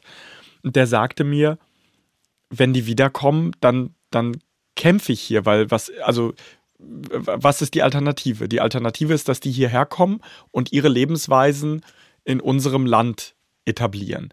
Und das sind Lebensweisen in Unfreiheit. Das sind keine Bedingungen, die sich Menschen in der Ukraine vorstellen können. Das sind keine Bedingungen, in, der, in denen Demokratie funktionieren kann. Das sind keine Bedingungen, ähm, in denen man irgendwie selbst gestalten kann, die Zukunft seines Landes, sondern das sind aufgedrückte, gewaltsam aufgedrückte ähm, Lebensumstände. Und, aber ganz kurz, ja. ich weiß, aber da muss doch auch sehr viel passiert sein von der Ukraine, die dein Vater verlassen hat, wo er ja auch das Gefühl hatte, da war es für Minderheiten nicht einfach. Und also ich glaube, was auch viele gar nicht begreifen, wie eigentlich so die Freiheit so, ähm, so zum zum identitätsstiftenden Wert werden konnte für die Ukraine. Dass eben so, wie du sagst, der vor dem Haus sagt, nee, ich lasse mich hier auf keinen Fall von, vom Boden jagen und lieber riskiere ich mein Leben im Kampf um diese Freiheit. Manchmal fehlt mir auch so die Vorstellung, was ist in der Ukraine wirklich, weil wir haben ja früher mhm. auch gelesen, dass Zelensky durchaus mit Korruptionsskandalen, sie waren nicht in Anführungsstrichen gut genug für die EU, so wie die EU ihre Zulassungsverfahren macht. Also was ist da eigentlich von der geistigen äh, Haltung gegenüber Freiheit, gegenüber Europa mhm. in den letzten Jahren passiert? Ich glaube, uns ist es gar nicht mhm. klar, wie sehr sie sich nach Westen orientiert haben. Das hat verschiedene Ebenen. Die Ukraine, die mein Vater verlassen hat, war zu einem gewissen Teil mental noch in der Sowjetunion. Die Ukraine, wie wir sie jetzt erleben, ist ein selbstständiges, sehr mutiges und sehr starkes Land, das vor allem deshalb so stark ist, nicht weil du irgendwelche tollen politischen Eliten hast, im Gegenteil. Es ist deswegen so stark und es funktioniert auch deswegen im Krieg so gut, weil die Zivilgesellschaft so stark ist, weil die Menschen sich gegenseitig helfen, weil die Probleme einfach lösen, die gerade da sind. Ein Kraftwerk ist kaputt, wir fahren dahin, wir reparieren das mit den Fähigkeiten, die wir haben. Die Straße ist kaputt, da ist eine Rakete eingeschlagen, wir machen die wieder dicht. Der Spielplatz, die Schaukel von Askold ist weg, wir machen, wir machen da eine neue Schaukel drauf. Das habe ich mit eigenen Augen gesehen. Also innerhalb weniger Tage ähm, hast du diese Veränderung gesehen. Und ähm, dieser Wunsch nach wir als Gesellschaft, als Gemeinschaft, denen Freiheit wichtig ist, die bereit sind, für diese Freiheit zu sterben. Wir wollen die Zukunft dieses Landes zusammenprägen. Also diese Sätze, die wir hören, ne, die Ukraine kämpft für Europa, für die Freiheit, da sitzen, glaube ich, einige in Deutschland auf dem Sofa und denken sich so, was ist das denn irgendwie für Europa, für welche Freiheit? Ähm, die kämpfen genau für, für, äh, für das, damit wir uns diese Fragen in Deutschland ähm, nicht stellen müssen, damit wir uns nicht überlegen müssen, wer, wer darf ausreisen, wer darf nicht ausreisen, weil das ist ja das, wovor gewarnt wird. Steinmeier war sich sicher, dass Putin bei der Krim Halt macht. Hat er nicht. Ähm, wer sich jetzt sicher ist, dass Putin im Donbass Halt macht, dem stelle ich die Frage, warum greift er dann Kharkiv und Kiew an? Warum versucht er Kiew zu äh, erobern äh, zu Beginn dieser russischen Invasion? Wladimir Putin wird mit der Ukraine nicht Halt machen. Ähm, und die Menschen, die seiner Ideologie folgen, werden nicht Halt machen, weil das, was wir ähm, über die Propagandakanäle mitbekommen, das, was wir aus seinem Mund mitbekommen, ist eine, ein, ein imperialistisches Denken, was nichts, nichts mit der Logik, mit der wir aufgewachsen sind, zu tun hat. Und deswegen können wir auch nicht unsere Schablonen auf ihn anlegen und sagen, ja, aber wenn wir ihm das passende Angebot machen, dann wird er bestimmt doch, dann wird er sagen, okay, wir machen jetzt eine Grenze und dann Frieden und dann können wir die Pipelines wieder aufmachen. Das wird nicht passieren. Diesen, diesem Menschen kann man nur in den Logiken antworten, in denen er denkt. Und das haben wir jetzt schon mehrfach gesehen, nachdem das russische Flaggschiff getroffen wurde, die Moskwa, und es untergegangen ist, hat Russland eine Geste des guten Willens gezeigt und äh, ist ein Stückchen weiter zurückgegangen. Nachdem die Schlangeninsel ähm, so beschossen wurde, dass äh, die Russen sie nicht weiter verteidigen konnten, haben sie die Schlangeninsel verlassen. Nachdem die Gegenwehr in der Region Kiew so stark war, ist Russland zurückgegangen. Ähm, in Kharkiv militärischer Erfolg, deswegen konnte die Region größtenteils ähm, befreit werden von den Besatzern. Ähm, das alles zeigt doch ganz klar, nur das ist gerade ein realistischer Weg. Und jeder, jeder ähm, andere Lösungsvorschlag, nochmal, ist gerne willkommen. Ich freue mich auf E-Mails, ich freue mich auf Nachrichten, aber ähm, sehe seh ich gerade wirklich nicht. Also ich sehe, ich sehe nicht und ähm, Präsident Zelensky ja scheinbar auch nicht, wie man sich mit Wladimir Putin auf irgendetwas einigen kann. Die Ukraine ist bereit, Verhandlungen zu führen, hat die Regierung mehrfach gesagt, aber sie schließen aus, mit Wladimir Putin, der für all das maßgeblich verantwortlich ist, zu verhandeln. Ich werde jetzt trotzdem nochmal die Argumente der anderen anführen. Gerne. Nämlich zu sagen, ähm, ja, du hast recht, was du beschreibst, ist ähm, die Rückkehr zum Kriegsrecht, zum Recht des Stärkeren. Also die Ukrainer, wenn wir sie ausstatten und man kämpft und man siegt und dann gewinnt der Stärkere, aber wir sind zurück in einer Kriegslogik, zurück in einer Aufrüstungslogik, zurück in einer Logik jenseits der Kompromisse, wo Krieg Politik anfängt zu ersetzen. Ähm, wir müssten eigentlich trotzdem jetzt ihm Dinge anbieten, damit auch die Ukrainer nicht mehr kämpfen müssen, würden die dann sagen, weil ähm, dadurch, dass sie ja Putin dann den Frieden anbieten als Angegriffene, ähm, würden sie ja dafür sorgen, dass er nicht weiter angreifen muss, weil er ihnen ja etwas gibt, um sein Gesicht zu wahren. Ich finde auch diesen, diese, dieses ganze Motiv vom Gesicht wahren interessant. Was sagst du solchen Leuten? Welches Gesicht? ein Mensch, der sagt, dass er einen anderen Staat nicht akzeptiert, dass er die Menschen, die dort leben, nicht akzeptiert. Ein Mensch, der dort Raketen hinschickt, der dieses Land zerstört, der Menschen in diesem Land tötet. Also genau das, was ich, was ich getwittert habe, kann ich eigentlich nur wiederholen. Ähm, wir, wir, wir sehen einen massiven Angriff auf die Ukraine. Wir sehen keine Raketen, die Moskau zerstören. Wir sehen keine Raketen, die Gebäude in St. Petersburg zerstören. Wir sehen Raketen, die Kiew treffen, die Kharkiv treffen, die Mykolaiv treffen, die Dnipro treffen, die Lviv treffen. Ich könnte genauso noch, glaube ich, mindestens eine Stunde weitermachen. Ähm, wir sehen einen brutalen Angriffskrieg. Und dann müssen wir dem Angreifer etwas anbieten. Das finde ich eine wirklich interessante Logik. Ähm, wenn in unserer Gesellschaft, ähm, wenn du von jemandem erpresst wirst, gewaltsam erpresst wirst, dann kann ich doch nicht zu dir kommen und sagen, Jagoda, du musst dem was anbieten. Dann erpresst er dich vielleicht weniger. Wenn jemand dich einmal erpresst und damit Erfolg hat, wieso sollte er dann damit aufhören? Wenn China sieht, dass Russland mit dieser Art der Politik Erfolg hat, wieso sollten die das dann nicht auch genauso machen? Ähm, also da sind wir genau bei dem Kernpunkt, bei den Werten. Wofür wollen wir stehen? Wollen wir einen ruhigen, entspannten Winter haben und Gas haben und günstiges Gas haben?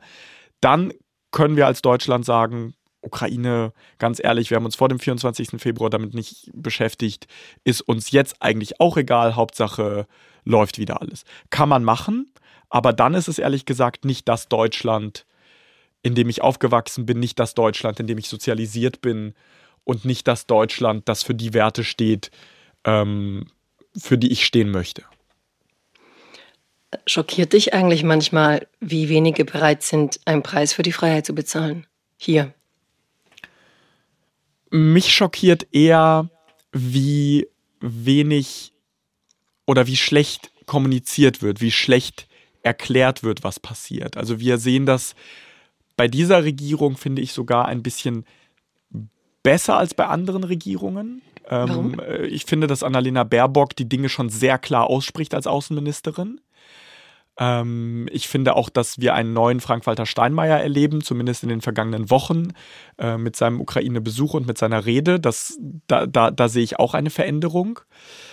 Aber ich würde mir auch vom Bundeskanzler noch klarere Worte wünschen. Ich, wünsch, ich, ich würde mir einfach wünschen, dass Politik besser erklärt wird. Ich habe in allen Gesprächen, die ich führe, auch mit Menschen, die eine ganz andere ähm, Haltung haben, die sagen, ja, aber die Ukraine muss mehr machen. Alle Gespräche, die ich privat führe, ähm, in, in, der Argumentation, wie ich sie jetzt hier auch ähm, bei dir durchgezogen habe, merke ich, dass die Leute dann anders mit diesem Thema umgehen, anders darauf blicken. Wenn ich anfange zu, zu erklären, dass Russland nicht die Sowjetunion ist, dass die Ukraine ein großer Teil der Sowjetunion war, dass ähm, ein Viertel der Ukraine äh, getötet wurde im Zweiten Weltkrieg, der Menschen in der Ukraine.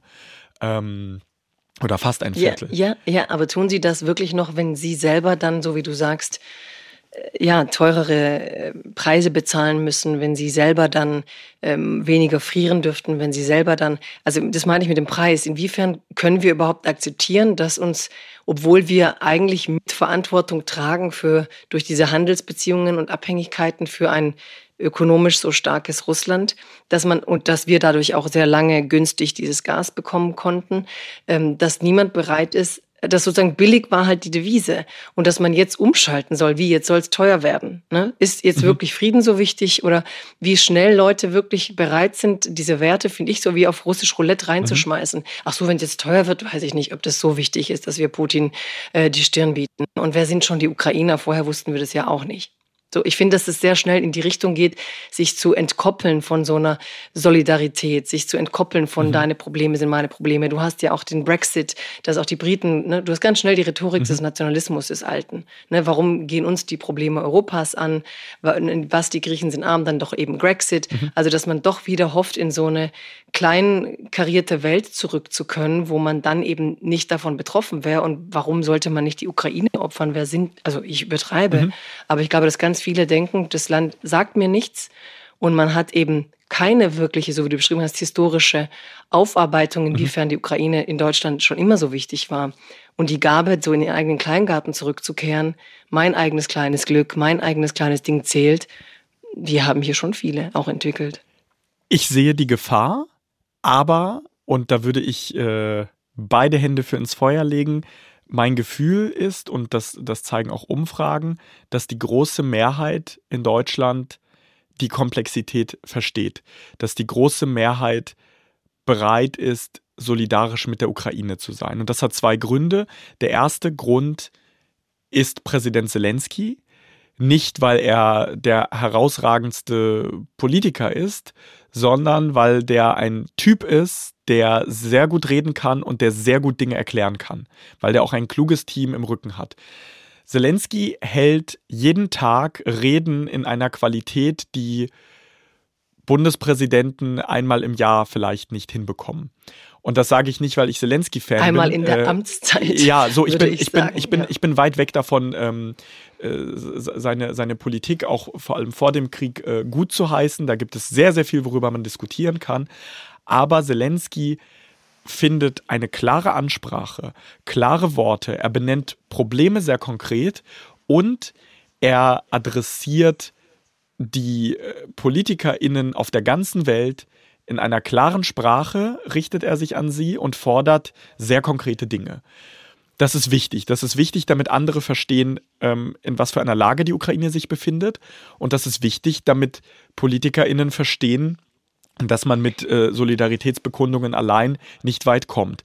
Dass ja, die Ukraine, aber ich find, was, er, was, was ja. er noch ausnehmlich kann aus meiner Sicht, ist eigentlich fast so ein bisschen US-amerikanisch ähm, die Geschichts, ähm, ja, die Geschichtseinordnung zu machen.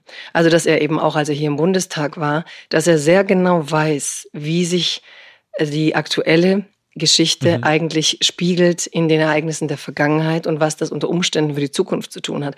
Und ich finde es interessant, dass in einem Deutschland, in dem du so viel Geschichtsaufarbeitung ähm, hast und so viel Präsenz der Vergangenheit, so viel nie wieder, wie er ja auch in der Rede damals mhm. betont hat, dann genau diese historischen Referenzen ähm, scheinbar nicht so immer auf diesen fruchtbaren Boden treffen, weil ich finde, er hat ja genau das, er hat die Gabe, in diesen Reden mit Hilfe dieses Teams, das du beschreibst, die aktuelle Lage historisch extrem gut einzuordnen mhm. und die Dinge, die wir im Geschichtsbuch normalerweise rückwirkend verstehen, jetzt schon extrem klar auf den Tisch zu legen und Leuten klar zu machen, seid ihr euch bewusst, dass wir gerade mit am Lauf der Geschichte Europas schreiben und mit am Lauf der mhm. Geschichte dieses Kontinents. Und, und ich glaube, das ist auch so der Hebel, wo, wo, wo, wo ich noch stärker als, als das Völkerrecht am Ende, das eigentlich schon die große Frage ist, aber auch wirklich das Demokratische spüre, dieses, dass er sagt, wir bauen die Zukunft gerade.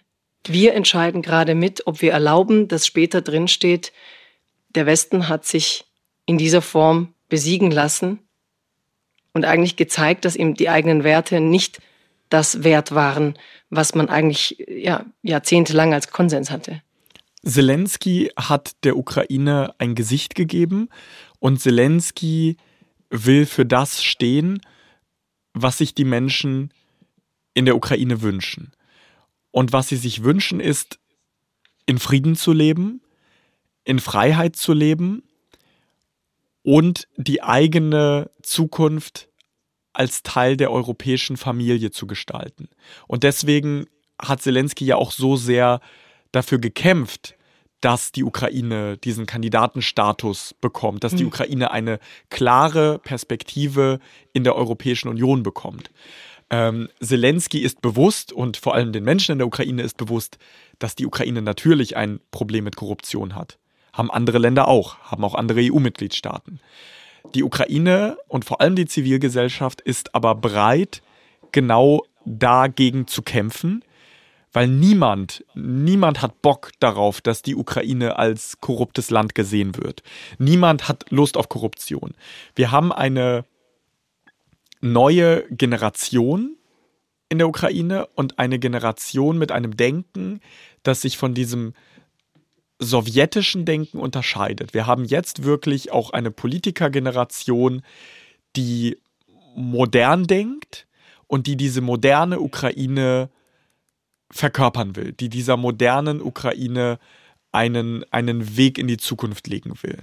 Ähm, und nochmal, wenn die Menschen in der Ukraine in Friedenszeiten nicht zufrieden sind mit dem, was die Politik macht, dann wählen sie die Politiker entweder ab oder sie gehen auf die Straße, wenn es sein muss.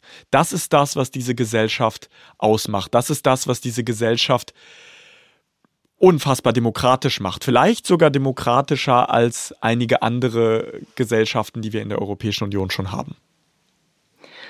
Du hast aus Moskau berichtet, du hast aus London berichtet. Wann wusstest du, dass du auch aus der Ukraine berichten willst?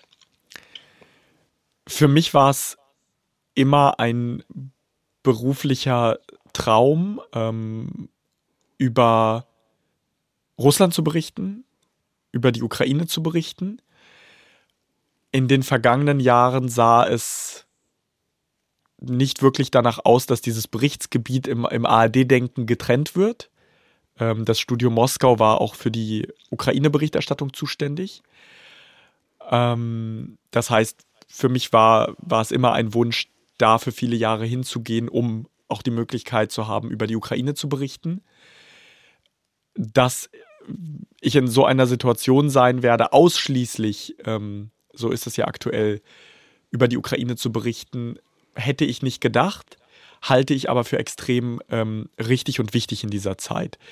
Ähm, dass es nicht mehr möglich ist, ähm, aus einem Land über den Krieg zu berichten, in dem man äh, weiterhin nicht Krieg sagen darf, ähm, ist klar.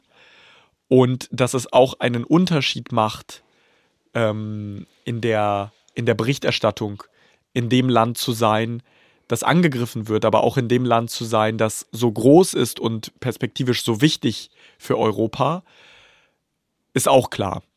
Ähm, und deswegen ist das irgendwie eine, eine per persönlich für mich etwas, was, ähm, womit ich mit meinem Herzen mit voller Leidenschaft dranhänge, ähm, was aber auch eine richtungsweisende Entscheidung ist. Weil in der Ukraine zu leben, mitzubekommen, wie es ist, kein Wasser zu haben bei Angriffen, mitzubekommen, wie es ist, ähm, wenn Freunde von dir keinen Strom haben oder du sie auf dem Handy nicht erreichen kannst, weil das Netz zusammengebrochen ist. Ähm, nur das macht möglich, ähm, diese Lage ansatzweise in Worte zu fassen und nach Deutschland zu transportieren. Wie lange warst du jetzt da? Ich war in diesem Jahr insgesamt schon, ich war den gesamten Juni da, Anfang Juli, ich war den halben August da und jetzt seit Anfang September bis jetzt zwei Monate. Also ich war wahrscheinlich fast, ähm, sagen wir so, ich habe seit dem 24. Februar nichts anderes gemacht, als mich mit diesem Krieg mhm. zu beschäftigen und ähm, war jetzt zwei Monate am Stück da. Das würde ich auch noch gerne wissen. Vassili vor dem 24. Februar und nach dem 24. muss ja doch ein anderer sein. Also da, da gewesen zu sein, ich weiß nicht, bist du nach Butcher? Also wie viel, wie war es für dich zu sagen, ich gehe dahin und gehe in das Land, aus dem meine Familie eigentlich kommt und ähm, ich werde berichten, so professionell äh, aus diesem Krieg. Und was hat es trotzdem mit dir als Person gemacht? Ich meine, du kennst das Land in Frieden. Ich habe eine Verantwortung empfunden mit dem 24. Februar.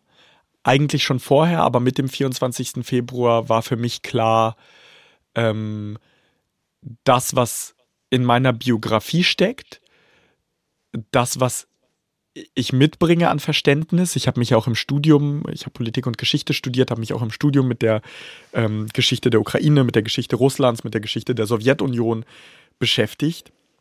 Für mich war klar, ich muss das, was ich gelernt habe, was ich durch meine Familie in Russland mitbekommen habe, durch meine Familie in der Ukraine, ähm, diese, diese Kompetenz muss ich nutzen, weil es gibt nicht so viele Menschen in Deutschland, die auf deutscher Sprache ähm, das irgendwie einordnen können. Ähm, es war natürlich unfassbar für mich, also auch der, der erste Tag,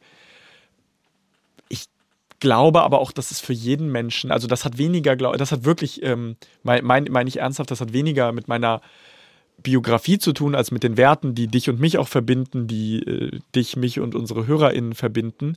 Ähm, ich, war, ich war schockiert, dass so ein Krieg, dass so ein Angriffskrieg im Jahr 2022 möglich ist.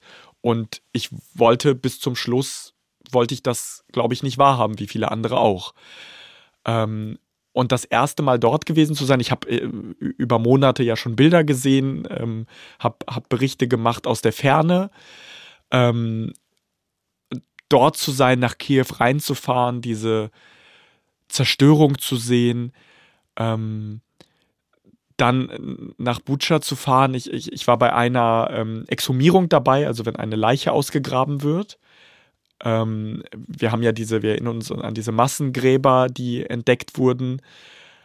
Und äh, was jetzt immer noch passiert, ist, dass teilweise einzelne Körper irgendwo gefunden werden. Da wird irgendwo ein Feld irgendwie, äh, da wird Rasen gemäht oder was auch immer und plötzlich sieht man, oh, da, da ist ein Kopf. Also so, so wie ich das beschreibe, genauso passiert das auch. Und dann wird die Polizei kontaktiert und eben auch Journalistinnen und Journalisten, die zum Ort fahren und bei der Aushebung der Leiche dabei sind.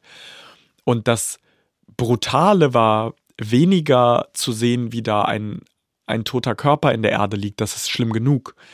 Das Brutale war zu sehen, wie Menschen aus dem Dorf dahin kommen, erst aus der Ferne zugucken und sich dann irgendwie eine Frau vor allem dem Polizeibeamten nähert mit einem Passfoto und sagt, ich suche meinen Neffen. Der ist seit Beginn der Invasion, wir wissen nicht, wo er ist und deswegen gehe ich zu jeder Exhumierung, um zu gucken, ob da vielleicht mein Neffe liegt. Und äh, ich habe mit dieser Frau gesprochen. Es war nicht ihr Neffe und es war gleichzeitig eine Art Erleichterung, die sie empfunden hat. Zum Glück ist das nicht seine Leiche und gleichzeitig aber das Gefühl der Sorge, wo ist er denn? Haben sie ihn mitgenommen? Liegt er vielleicht woanders unter der Erde? Ähm, und dass, dass Menschen damit leben müssen, ähm, das ist schwer in Worte zu fassen. Das versuche ich sozusagen zu zeigen, abzubilden. Ich versuche diesen Menschen ähm, Raum zu geben, weil es um sie geht, um ihr Leben am Ende geht. Ähm, und auch bei allen politischen Entscheidungen, die folgen werden, bei allen Verhandlungen, die folgen werden, ist, glaube ich, das Allerwichtigste, dass man das Leben dieser Menschen und die Zukunft dieser Menschen an oberste Stelle stellt und nicht irgendwelche Pipelines.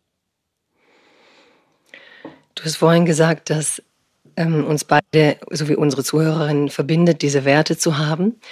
Ja, und trotzdem bei dir oder wie auch bei mir, meine Eltern kommen aus dem ehemaligen Jugoslawien, verbindet uns in dem Fall ja auch so ein Land als unsere Generation zu kennen, in einem Zustand, in dem es Krieg erlebt und Krieg nicht erlebt hat. Also, dass wir dann quasi, ne, das, dass du vorher die Ukraine kanntest und deine Freunde haben ja ganz normal gelebt, wie deine Freunde in Deutschland auch. Ne? Anderes politisches mhm. System, andere Frage, aber du, das war eine Normalität. Und ich finde allein dieser Moment zu kapieren, dass Krieg sein kann, also wirklich so wie du das, was du jetzt beschrieben hast, dass in dieses Bild von Leben und Stadt und Menschen das einbrechen kann und dass wir alle nie davor gefeit sind. Also das, glaube ich, die Illusion der letzten 70 Jahre Friedensprojekt Europa und es wird immer so weitergehen, dass du, dass du individuell kapierst, es kann immer auch nicht so weitergehen. Also es muss immer erkämpft werden. Und daher glaube ich manchmal auch so diese Leidenschaft, mit der du jetzt sagst, wie, wie krass verteidigen wir denn eigentlich, dass da diese Frau durch den Ort geht mit dem Bild ihres Neffen oder Mütter mit den Bildern ihrer Söhne oder wer auch immer. Ne? Dass, dass wir die, die Bereitschaft, diesen Frieden so krass zu verteidigen, also das ist, ist für mich immer mhm.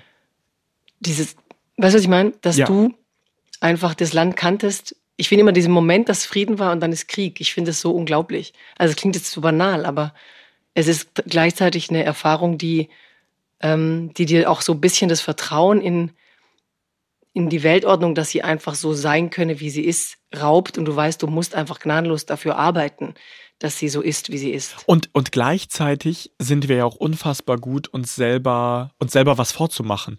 Also wie, wie oft höre ich auch von deutschen PolitikerInnen, ja, ähm, wir haben ja seit acht Monaten diesen Krieg. Nein, diesen Krieg gibt es seit mehr als acht Jahren. Die Ukraine lebt seit mehr als acht Jahren mit diesem Krieg. Im Donbass sind äh, bis, bis äh, jetzt zum Kriegsbeginn 14.000 Menschen getötet worden durch diesen Krieg ähm, auf den wir am Anfang auch geguckt haben und den wir dann vergessen haben, weil man gewöhnt sich ja dran. Und ähm, das, was ich, glaube ich, mir in Deutschland mehr wünschen würde, und ich habe immer, egal in welchem Land ich war, habe ich immer Deutschland als Paradebeispiel dafür genannt, wie gut das Land in der Lage war, die eigene Geschichte aufzuarbeiten, wie kritisch man zu der eigenen Geschichte steht und auch immer dieses Antisemitismus äh, nie wieder, ne, dieses nie wieder, nie wieder. Aber gewisse Dinge passieren immer wieder. Wir erleben in Deutschland immer wieder Antisemitismus. Wir erleben ein Russland, das seit Jahren und da müssen wir jetzt, glaube ich, nicht im Detail eingehen, aber Tschetschenien, Georgien, Syrien, Ukraine, wir erleben ein Russland, das Kriege führt, das Menschen angreift, das Menschen tötet. Und wir sollten aufhören, uns irgendetwas vorzumachen und auf irgendwelche Parolen zurückzugreifen, irgendwie Frieden schaffen ohne Waffen. Toll, super, bin ich sofort dabei. Aber wenn jemand mit Waffen ein anderes Land angreift und nicht auf Worte reagiert, ähm, sondern nur darauf, mit Waffen zurückgeschlagen zu werden, dann muss man sich vielleicht Gedanken machen, ob das wirklich die, die klügste aller Parolen ist. Mhm. Ähm, und das ist mir, das ist mir wichtig, dass man einfach ähm, offen diskutiert. Ich finde ja völlig in Ordnung, also auch die Sachen, wo du meintest, ne, du bringst jetzt mal die, die Position der anderen Seite. Ich finde das total gut, ähm, zu diskutieren, sich auszutauschen. Das macht unsere Gesellschaft ja auch aus, dass jeder hier noch den größten Unsinn sagen kann, dass äh, jemand mit den absurdesten Positionen in eine Talkshow eingeladen wird. Das ist toll. Aber ich würde mir wünschen, dass mehr den Menschen zugehört wird, die Expertise in einem Bereich haben und die vielleicht mit ihren ähm, Gedanken und ihren Theorien dazu beitragen, dass es zu einer Lösung, zu einer schnellen Lösung kommt. Ne? Dass du beispielsweise Menschen wie Timothy Snyder einlädst. Das sind, das sind die Menschen, die im Diskurs einfach viel präsenter sein sollten, weil sie sich nicht nur seit ein paar Monaten mit diesem Krieg ja, beschäftigen. Ja. Richtig, da mache ich nochmal einen Werbeblock für seine wunderbare Vorlesung in, in Yale. Die kannst, kann man ja mitgucken, gucke ich seit Tagen wieder, weil man einfach versteht, du kannst sowas einfach auch nicht von heute auf morgen erfassen. Das ist äh, riesig und genau da würde ich gerne nochmal rein, weil du gerade gesagt hast. Oder deine Folge hören vom April. Also Also das ist, das ist beispielsweise auch etwas, ähm, das, das, das ist zeitlos. Also das ist eine Perspektive. Mhm. Du bekommst von ähm, Ukrainerinnen und Ukrainern Gedanken, du bekommst von einem Historiker Gedanken, die man sich jetzt im November genauso anhören kann, wie man sie sich im April hätte anhören können. Ja, und da komme ich zu dem Punkt, den du gerade gesagt hast. Oft hörst du von Politikern so, ja, seit acht Monaten ist da Krieg und du sagst, nee, seit 2014. Und das Gleiche habe ich, wenn man sagt, ähm, es ist zum ersten Mal wieder Krieg in Europa und dann sage ich, nee, wir hatten Krieg hier ähm, im ehemaligen Jugoslawien, das mhm. war nicht der Balkan, das war Europa. Also, dass man in einem so vielfältigen Land wie Deutschland auch endlich mal die ganzen Erzählungen Europas mhm. viel präsenter hätte, dass man, ich meine, auch, auch, auch Spanien, Franco und wir sind ein Land mit so vielen Geschichten, Diktaturen, Kriegen, Traumata, dass, dass wir das auch ganz anders im kollektiven Bewusstsein haben, ganz anders in unseren Diskursen, dass man nicht ständig diese kleinen Schneisen ziehen will, so Friedensprojekt, es gab nie Frieden, so dass du eben sagst, oder Holdomor, ne? das, mhm. das ist hier kaum bekannt. Ich habe mit Tanja Maljarczuk darüber geredet, die ihre Großmutter der versucht, die Ukrainer über eine Hungersnot auszurotten. Drei Millionen starben damals, hat sie erzählt, auf der Bühne. Und dass sie erzählt hat, ihre Großmutter hat bis sie alt war, immer die Brösel vom Tisch weggenommen mhm. und, und sie von der Hand gegessen, weil sie nicht ertragen hat und auch die, gezwungen, die Enkelin das zu tun, das Essen weggeworfen wird. Also da kämpft die Ukraine ja jetzt dafür, dass das als Völkermord, als Genozid anerkannt wird. Ja, genau, damit, weiß, das, damit ja. das nicht wieder geschieht, aber ja. vor allem auch, damit ein Verständnis da ist. Also die Ukraine nutzt gerade die einzigartige Gelegenheit, die diesem Land nie gegeben wurde, dass der Ukraine zugehört wird, dass die Ukraine genau. einen Einblick geben kann in die eigene Geschichte. Das, das war nie, es wurde immer über die Ukraine geredet und nicht mit der Ukraine. Und die, die Sorge ist natürlich da, dass die Ukraine irgendwann wieder vergessen wird. Und deswegen wird jetzt auf allen Ebenen probiert, dieses, dieses Land alles möglich zu machen, damit die Ukraine eben nicht vergessen wird. Ja, und damit wir überhaupt alle so ein Geschichtsbewusstsein mal kriegen von diesem Europa, wo wir sogar Angst haben müssen, dass es irgendwie kaputt geht, bevor wir wirklich verstanden haben, was es ist, denke ich manchmal. Ne? Dass mhm. auch die Chance, manchmal habe ich gehört, dass bei dir Leute sagen, bist du als Journalist dann nicht befangen, weil du ukrainische ähm, Eltern hattest oder russische oder irgendwie Wurzeln in der Region wo ich immer so denke, sorry, aber fragt man irgendeinen Deutschen, ob er nicht über Deutschland berichten will, weil er deutsche Wurzeln hat. Also, Oder ein Sportreporter, der über den ersten FC Köln berichtet und äh, irgendwie Mitglied im Fanclub ist. Äh, zumal genau. zumal bei, bei, mir ist ja das Interessante, ich krieg's ja aus allen Richtungen. Ne? Also ich, wenn ich den kleinen Jungen auf Russisch befrage, wird mir vorgeworfen, du bist nicht in der Lage, Ukrainisch zu lernen. Übrigens ein Vorwurf, ich bin gerade dabei und gebe mein Bestes und hoffe, dass ich zumindest bald kleine Jungs äh, und, und äh, Menschen auf der Straße gut äh, und seriös auf Ukrainisch befragen kann und hoffentlich äh, irgendwann dann auch PolitikerInnen. Aber der Junge ähm, versteht das alles, ne? der Junge, genau, der Junge versteht das und der, der, der valide Punkt ist tatsächlich, dass einige sagen, das kann retraumatisierend wirken. Das ist die Sprache mhm. der Besatzer. Aber äh, ich mir ist das ja bewusst, deshalb habe ich vorher natürlich den Vater gefragt, ob das in Ordnung ist. Ähm, und äh, hätte der nicht eingewilligt, hätte ich das äh, sowieso nicht gemacht und erst recht nicht auf Russisch, aber das war, war in Ordnung, weil das eine Familie ist, die zum Beispiel mit beiden Sprachen ähm, zu, zu Hause arbeitet und spricht. So.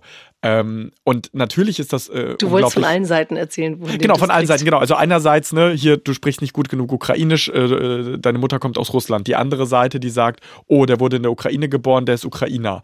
Ähm, so, oder irgendwelche Leute, die sagen, äh, du, du bist in Deutschland geboren, du hast ja sowieso keine Ahnung von nichts. So, ähm, das, das, da, ich bin Journalist, ich muss mit Kritik umgehen können. Ich gucke mir auch alles immer ernsthaft und, und seriös an und versuche besser zu werden. Das ist, glaube ich, Teil unseres Jobs. Ähm, aber gewisse Sachen sind auch einfach so abstrus, dass ich dann da drüber lese. Ja, und vor allem, selbst wenn es eine minimale Befangenheit gäbe, weil wir, also wir gucken alle die Welt aus unserer Perspektive an, aber den Vorteil an Rechercheinformation, an Einblicke, an Vertiefungen, den du hast, indem du das Land kennst, den kannst du durch Objektivität, äh, weil du nicht irgendwie biografisch involviert bist, gar nicht wettmachen. Aber wie gesagt, ich finde es einfach so eine absurde Debatte. Das ist ein bisschen so, als würde man nur noch Kindern mit Migrationshintergrund erlauben, aktuelle deutsche Politik äh, zu kommentieren, weil die Deutschen selber sind ja alle befangen. So. Und äh, vielleicht zu, zu, diesem Punkt, ne? Objektivität. Ein Mensch kann nicht objektiv sein. Zwei Menschen können nicht objektiv sein. Zehn Menschen sind auch nicht objektiv. Das, was unser Handwerk ja ausmacht, ist, dass wir intersubjektiv arbeiten, dass ich weiß, wenn ich über einen Streik berichte, dann gibt es irgendwie die Gewerkschaft, dann gibt es irgendwie die, die äh, Arbeitgeber ähm, und dann gibt es vielleicht noch irgendeinen Professor oder eine Professorin, die das äh, einordnet, diesen Konflikt. So. Und ähm, mit diesem Handwerk, was ich gelernt habe über viele Jahre, versuche ich meinen Job nach bestem Wissen und Gewissen zu machen. Und wenn mir äh, bei Twitter irgendwie vorgeworfen wird, ähm, man müsse doch neutral auf diesen Krieg schauen, dann sage ich immer, ja, ich versuche maximal neutral auf diesen Krieg zu schauen. Ich zähle die Raketen, die auf ukrainischem Staatsgebiet landen. Ich zähle die Elektrizitätskraftwerke, die getroffen werden. Ich zähle die Haushalte, äh, die keinen Strom und kein Wasser haben. Und ich zähle die Tausenden, Zehntausenden Zivilisten, die bereits getötet wurden durch diesen Krieg und diejenigen, die wir nicht zählen können, weil sie auf besetzten Gebieten getötet wurden. Das, das ist die Realität des Krieges. Genauso wie die Tatsache, dass ein Land Staatsgebiet eines anderen besetzt und dafür so gar keine Grundlage hat. Ja, aber was mich daran auch immer fasziniert, diese Erinnerungskultur versus Geschichtsvergessenheit. Ja? Mhm. Also wie kannst du in einem Land in dem einfach historisch ganz klar ist, dass es historische Momente gibt, wo du dich nicht mit Neutralität entziehen kannst, dauernd mit diesem Neutralitätspunkt kommen. Du kannst natürlich neutral berichten, aber du hast ja auch eine Werteordnung. Für irgendwas ist Journalismus ja da. Mhm. Also die, die agiert ja nicht so im Sinne, du kannst ja einfach nur eine Kamera drauf richten und alles zeigen.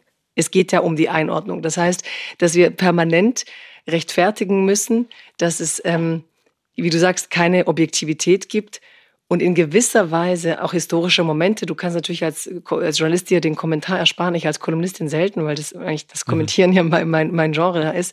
Aber dass auch das eben davon lebt, wie gut du es durchargumentiert hast, wie gut du es durchdeklinieren, wie gut du es durchgedacht hast und ob es auf diesem Wertekanon basiert, den wir haben. Die letzte Frage. Ich habe das Gefühl, die Ukrainer wecken in dir gerade so richtig den Glauben, das ist Freiheit und das ist unsere Gesellschaft und ich berichte darüber, ich bin, ich, ich weiß, was das ist, ich lerne da was und doch habe ich das Gefühl, den richtigen Keim dafür, dass du Freiheit so als großen Wert in deinem Leben und in deinem Arbeiten siehst, der wurde dann doch in Deutschland gelegt. Hm. Ja. Ähm, es ist, es ist interessant. Ähm, ich ich versuche gerade die, die Gedanken zu sammeln. Ich wurde als Kind immer wieder gefragt, ähm, wo, wo kommst du her? Und ich glaube, ich habe das für mich ganz lange selber gar nicht verstanden. Ne? Die, die lange Antwort war immer, ich wurde in der Ukraine geboren, meine Großeltern leben in Russland, ähm, ich bin in Bad Pyrmont aufgewachsen, die schönste Stadt der Welt. So, das war, war für mich immer so, war, war meine Antwort. Und äh, gleichzeitig haben meine Eltern immer Wert darauf gelegt, dass wir auch viel reisen, dass ich auch andere Länder, andere Kulturen kennenlerne. Ähm, und dann hatte ich ganz oft Momente, dass mir in Russland irgendjemand gesagt hat, wenn ich mich so vorgestellt habe, ah, du bist Russe.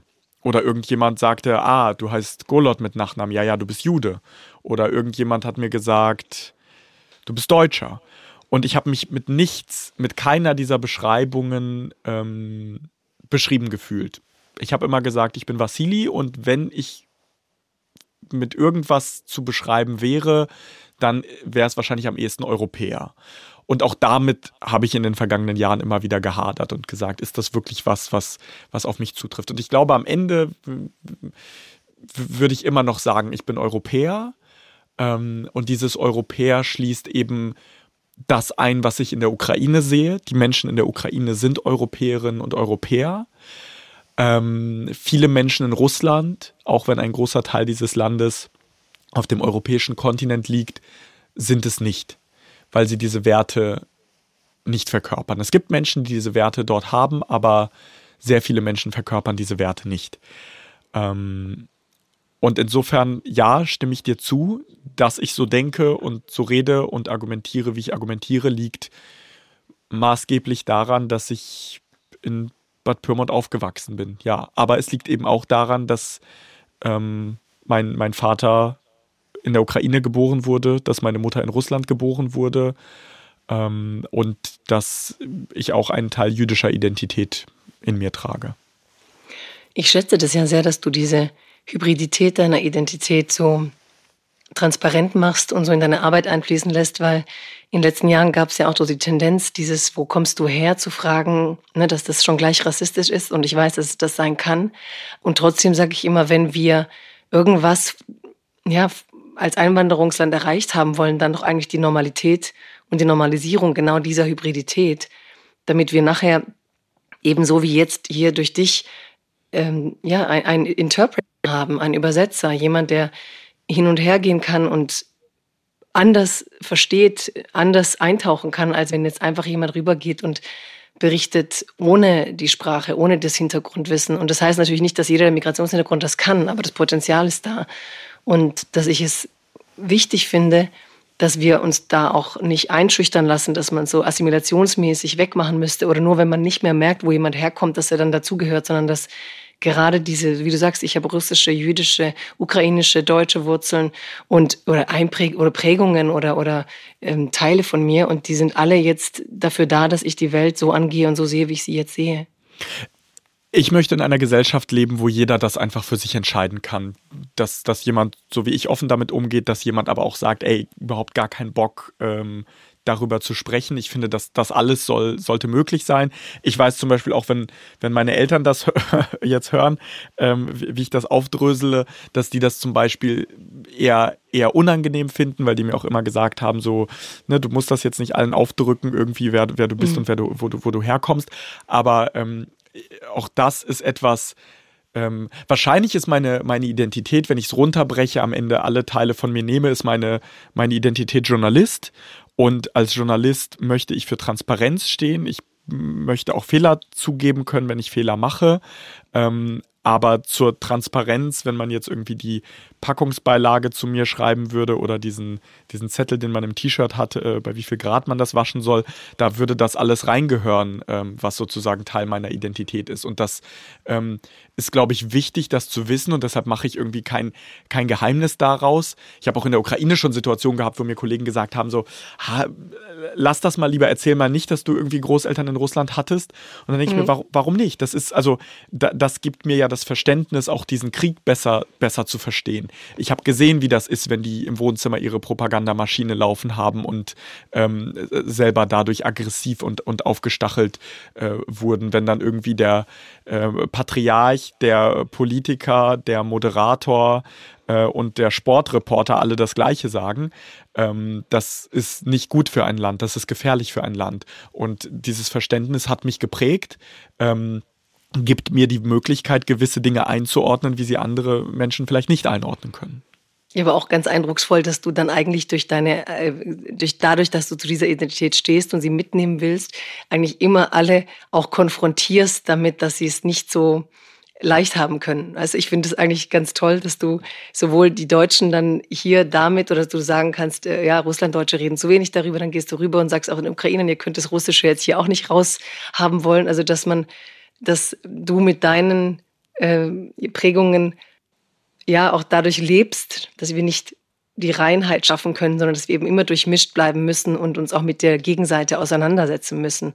Auch wenn die sagen, so, lass mal die russischen Großeltern weg und du sagst, nee, will ich, aber ähm, weil ich kann da was. Warum wollen die Eltern eigentlich nicht, dass ähm, du das so öffentlich machst? Ich glaube, das liegt an ähm, ihrer Sozialisation.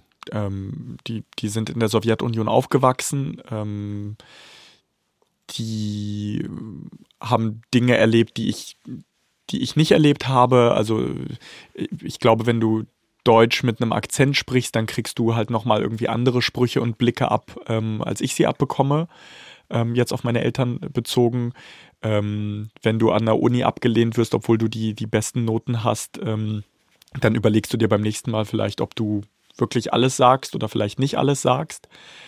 Ähm, das, das ist, glaube ich, Sozialisation. Und auch da, ich, ich bin mit den Erfahrungen, das transparent zu machen in Deutschland, ich musste keine Angst haben. Also ich persönlich, ich kenne Leute, die mussten Angst haben. Ähm, aber ich persönlich bin damit für mich in meinem Lebensweg ähm, gut gefahren. Ja, ich hatte auch das ein oder andere unangenehme Erlebnis, aber nicht mal, nicht mal ansatzweise äh, gleichzusetzen mit dem, was Freunde von mir ähm, durchmachen mhm. mussten, die ständig irgendwie im Auto, beim Autofahren irgendwie kontrolliert wurden oder was auch immer. Ähm, und ich bin auch in, in meinem Charakter jemand, der kein Problem mit Konfrontation hat. Ich trinke keinen Alkohol. Ich werde bei jeder Party muss ich mich irgendwie dafür rechtfertigen. Das ist wahrscheinlich sogar das, das komplizierteste Thema in meinem Leben. Aber der nicht trinken. So. Ja, genau. Ja, ähm. ja, du hast jetzt ganz viel gesagt und ich glaube, ich habe einen sehr guten Begriff von gesellschaftlicher Freiheit. Aber wann persönlich gesehen, wann fühlt Vassili sich frei? Er fühlt sich frei, wenn er mitten im Krieg mit Menschen in der Ukraine spricht, ihnen zuhört und versucht, diese Gedanken, Gefühle, Eindrücke in Berichten zu transportieren. Dann, dann fühlt er sich frei. Das heißt, wenn du deine Verantwortung erfüllst, die du fühlst. Ja, also wenn ich, wenn ich Menschen ähm, eine Stimme und eine Plattform gebe, die sehr lange nicht gehört und nicht verstanden wurden, ja. Dankeschön. Das war unsere Zeit. Danke dir, dass du damals bei Freiheit Deluxe. Ich habe viel, viel gelernt über die Ukraine und eine schöne Zeit mit dir gehabt. Danke dir, Jagoda, für die Einladung, für die klugen Fragen fürs Denken lassen in diesem Raum und ich hoffe, ich habe mich nicht um Kopf und Kragen geredet. Ich glaube nicht und entschuldige meine Stimme. Ich hoffe, es war insoweit okay und danke, dass du wirklich direkt ähm, vom Flieger quasi hier äh, uns teilhaben lässt an den Dingen, denen du dich gerade auch beruflich so krass aussetzt. Duże dziękuję. Dziękuję. It's a new dawn, it's a new day. It's a new life for me.